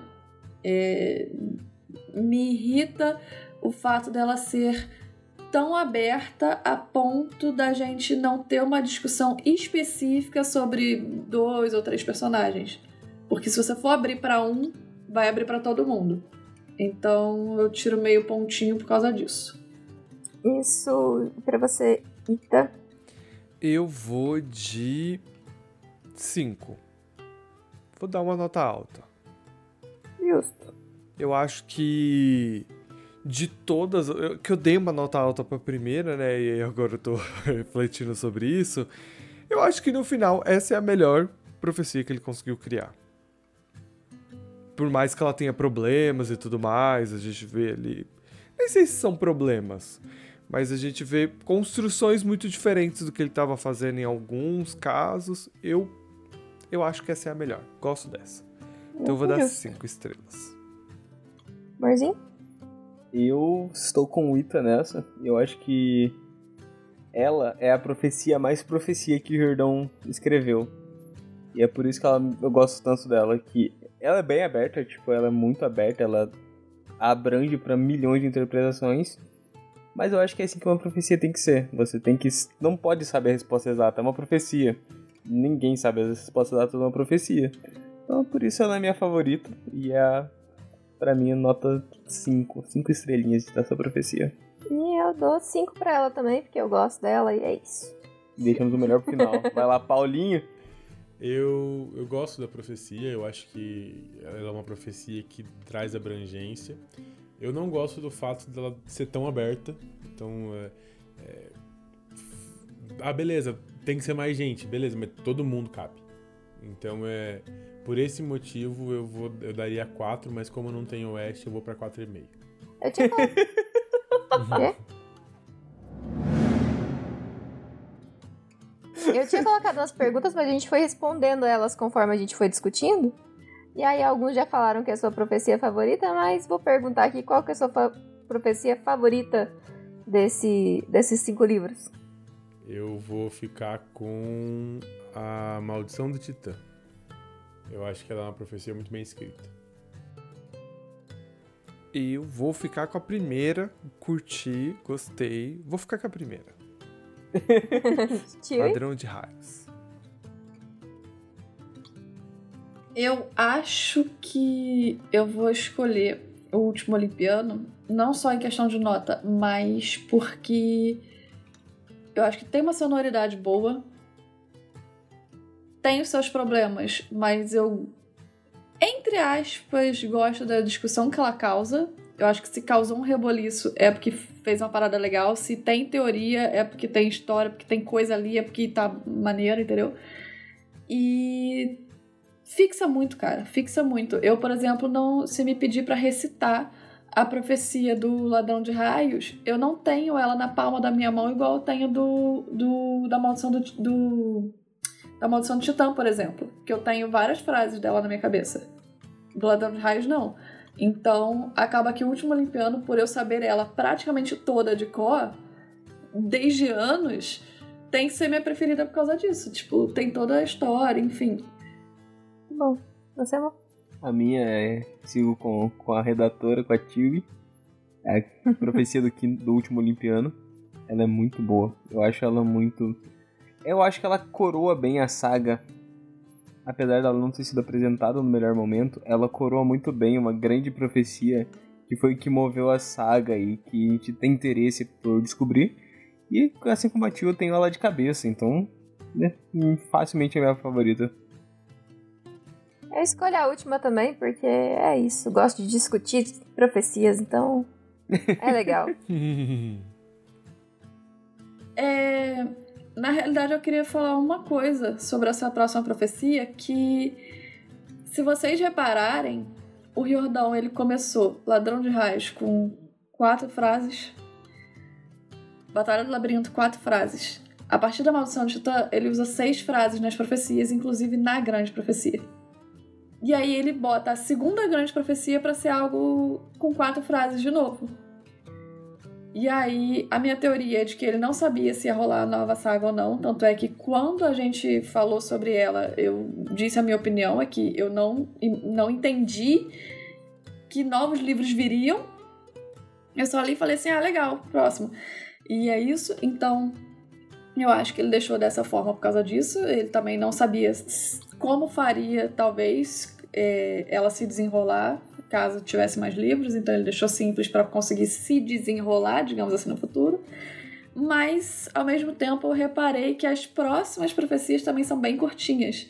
É, são quatro frases no, no, no Herói Perdido, três no Filho de Netuno, seis na Filha de Atena e acabou. Na marca de Atena, quer dizer. E aí acabou, não tem mais profecia. E aí eu fiquei tipo, nossa, Riordão, você tava indo bem, tipo, rolou uma puta evolução nos livros do, da primeira saga e de repente tu cagou de vez, tipo, caguei. Não quero mais profecia. E, a, a editora mandou, é porque, mas não vou fazer. É porque quando chega na marca de Atena, após isso, eles estão atendendo a grande profecia, né? Então, faz sentido. Sim, sim, mas é meio que isso, tipo, ele começou indo super bem e tal, pra depois, nos próximos livros, ele já. Primeiro tem quatro, três. Aí bota seis, tipo, ah, toma aqui, Ana Beth, tem esse momento. Depois já é a grande profecia, né? Enfim, então eu achei engraçado isso. É... E outra coisa também que eu achei curioso foi que a gente percebe, as... a gente recebe as duas grandes profecias no mesmo livro. Uhum. Sim. Só existem duas grandes profecias e a gente é, vê as duas no mesmo livro. Eu achei isso interessante do Riordão, tipo. Enfim, mas. Mas é só isso, foi só de curiosidade mesmo. E eu concordo com você sobre o lance da. dessa profecia aparecer no último livro, do fato de ele não saber se ele ia continuar escrevendo. Mostra que ele tinha um interesse então ele não chega a deixar um gancho. Então por isso fica meio confuso para quem tá lendo a primeira vez, ainda mais para quem tava lá atrás, né? Tipo, dava uma esperança, mas ele consegue encerrar a história redonda. A história tá fechada. Sim. E aí ele deixa uma história aberta com uma frase do tipo assim: olha, a outra levou 70 anos, vai saber quantos anos essa daqui vai levar para resolver. Vocês, por exemplo, perceberam que era um gancho para futuros livros, por exemplo?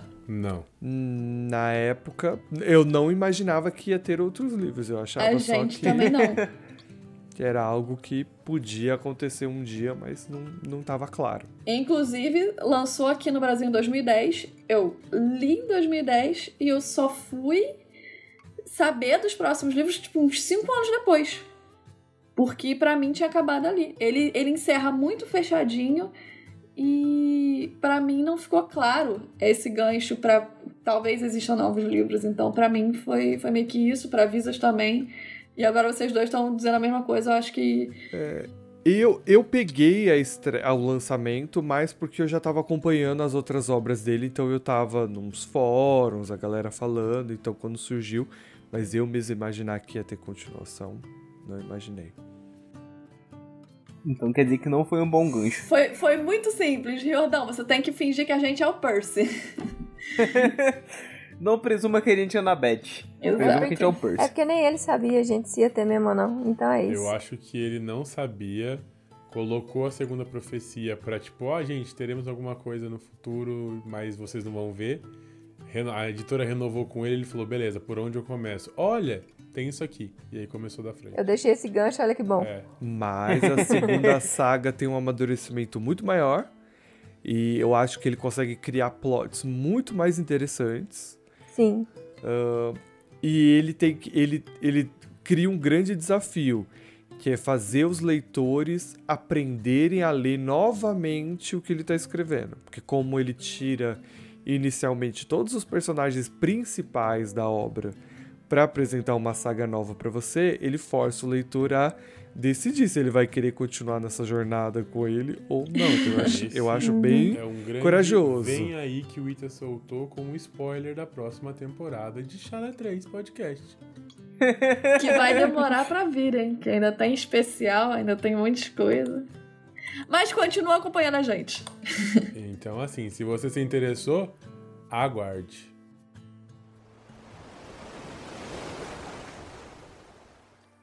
O gringo não está aqui para falar a famosa frase dele, mas eu tô aqui para falar por ele.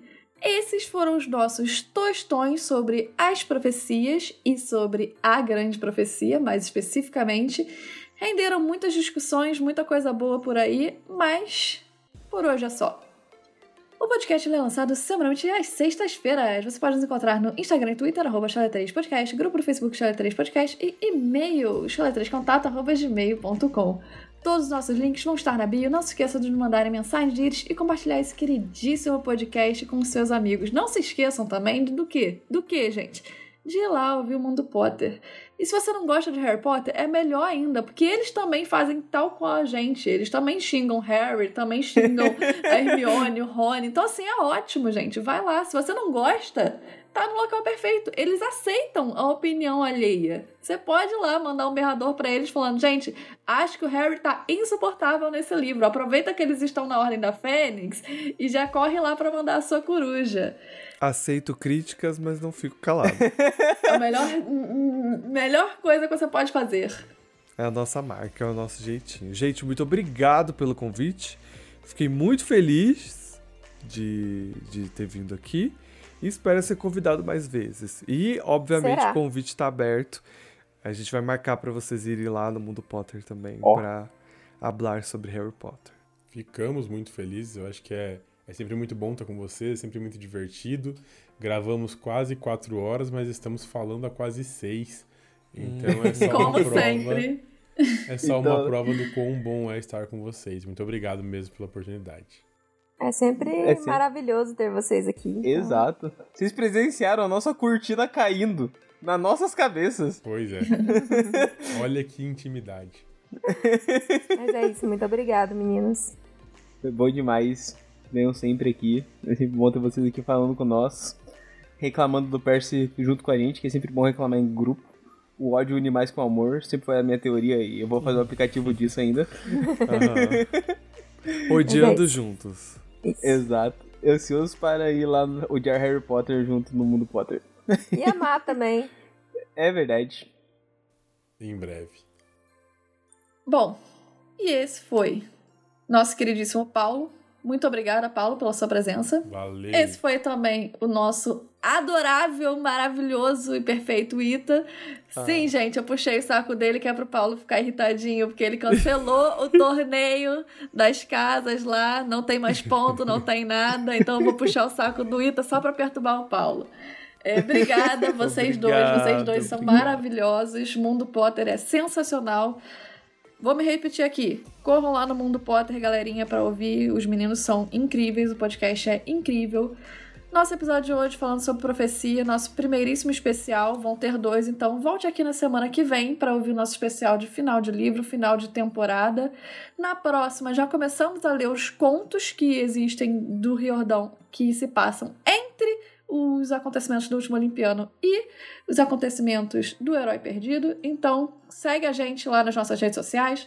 Segue a gente no Spotify, dá ali cinco estrelas, comenta o que, que você achou do episódio, manda mensagem pra gente. Vai no Mundo Potter também e é nessa que a gente tá indo embora, tá muito tarde. Beijos para vocês e até semana que vem. Tchau! Tchau, gente! Tchau! Tchau! Falou!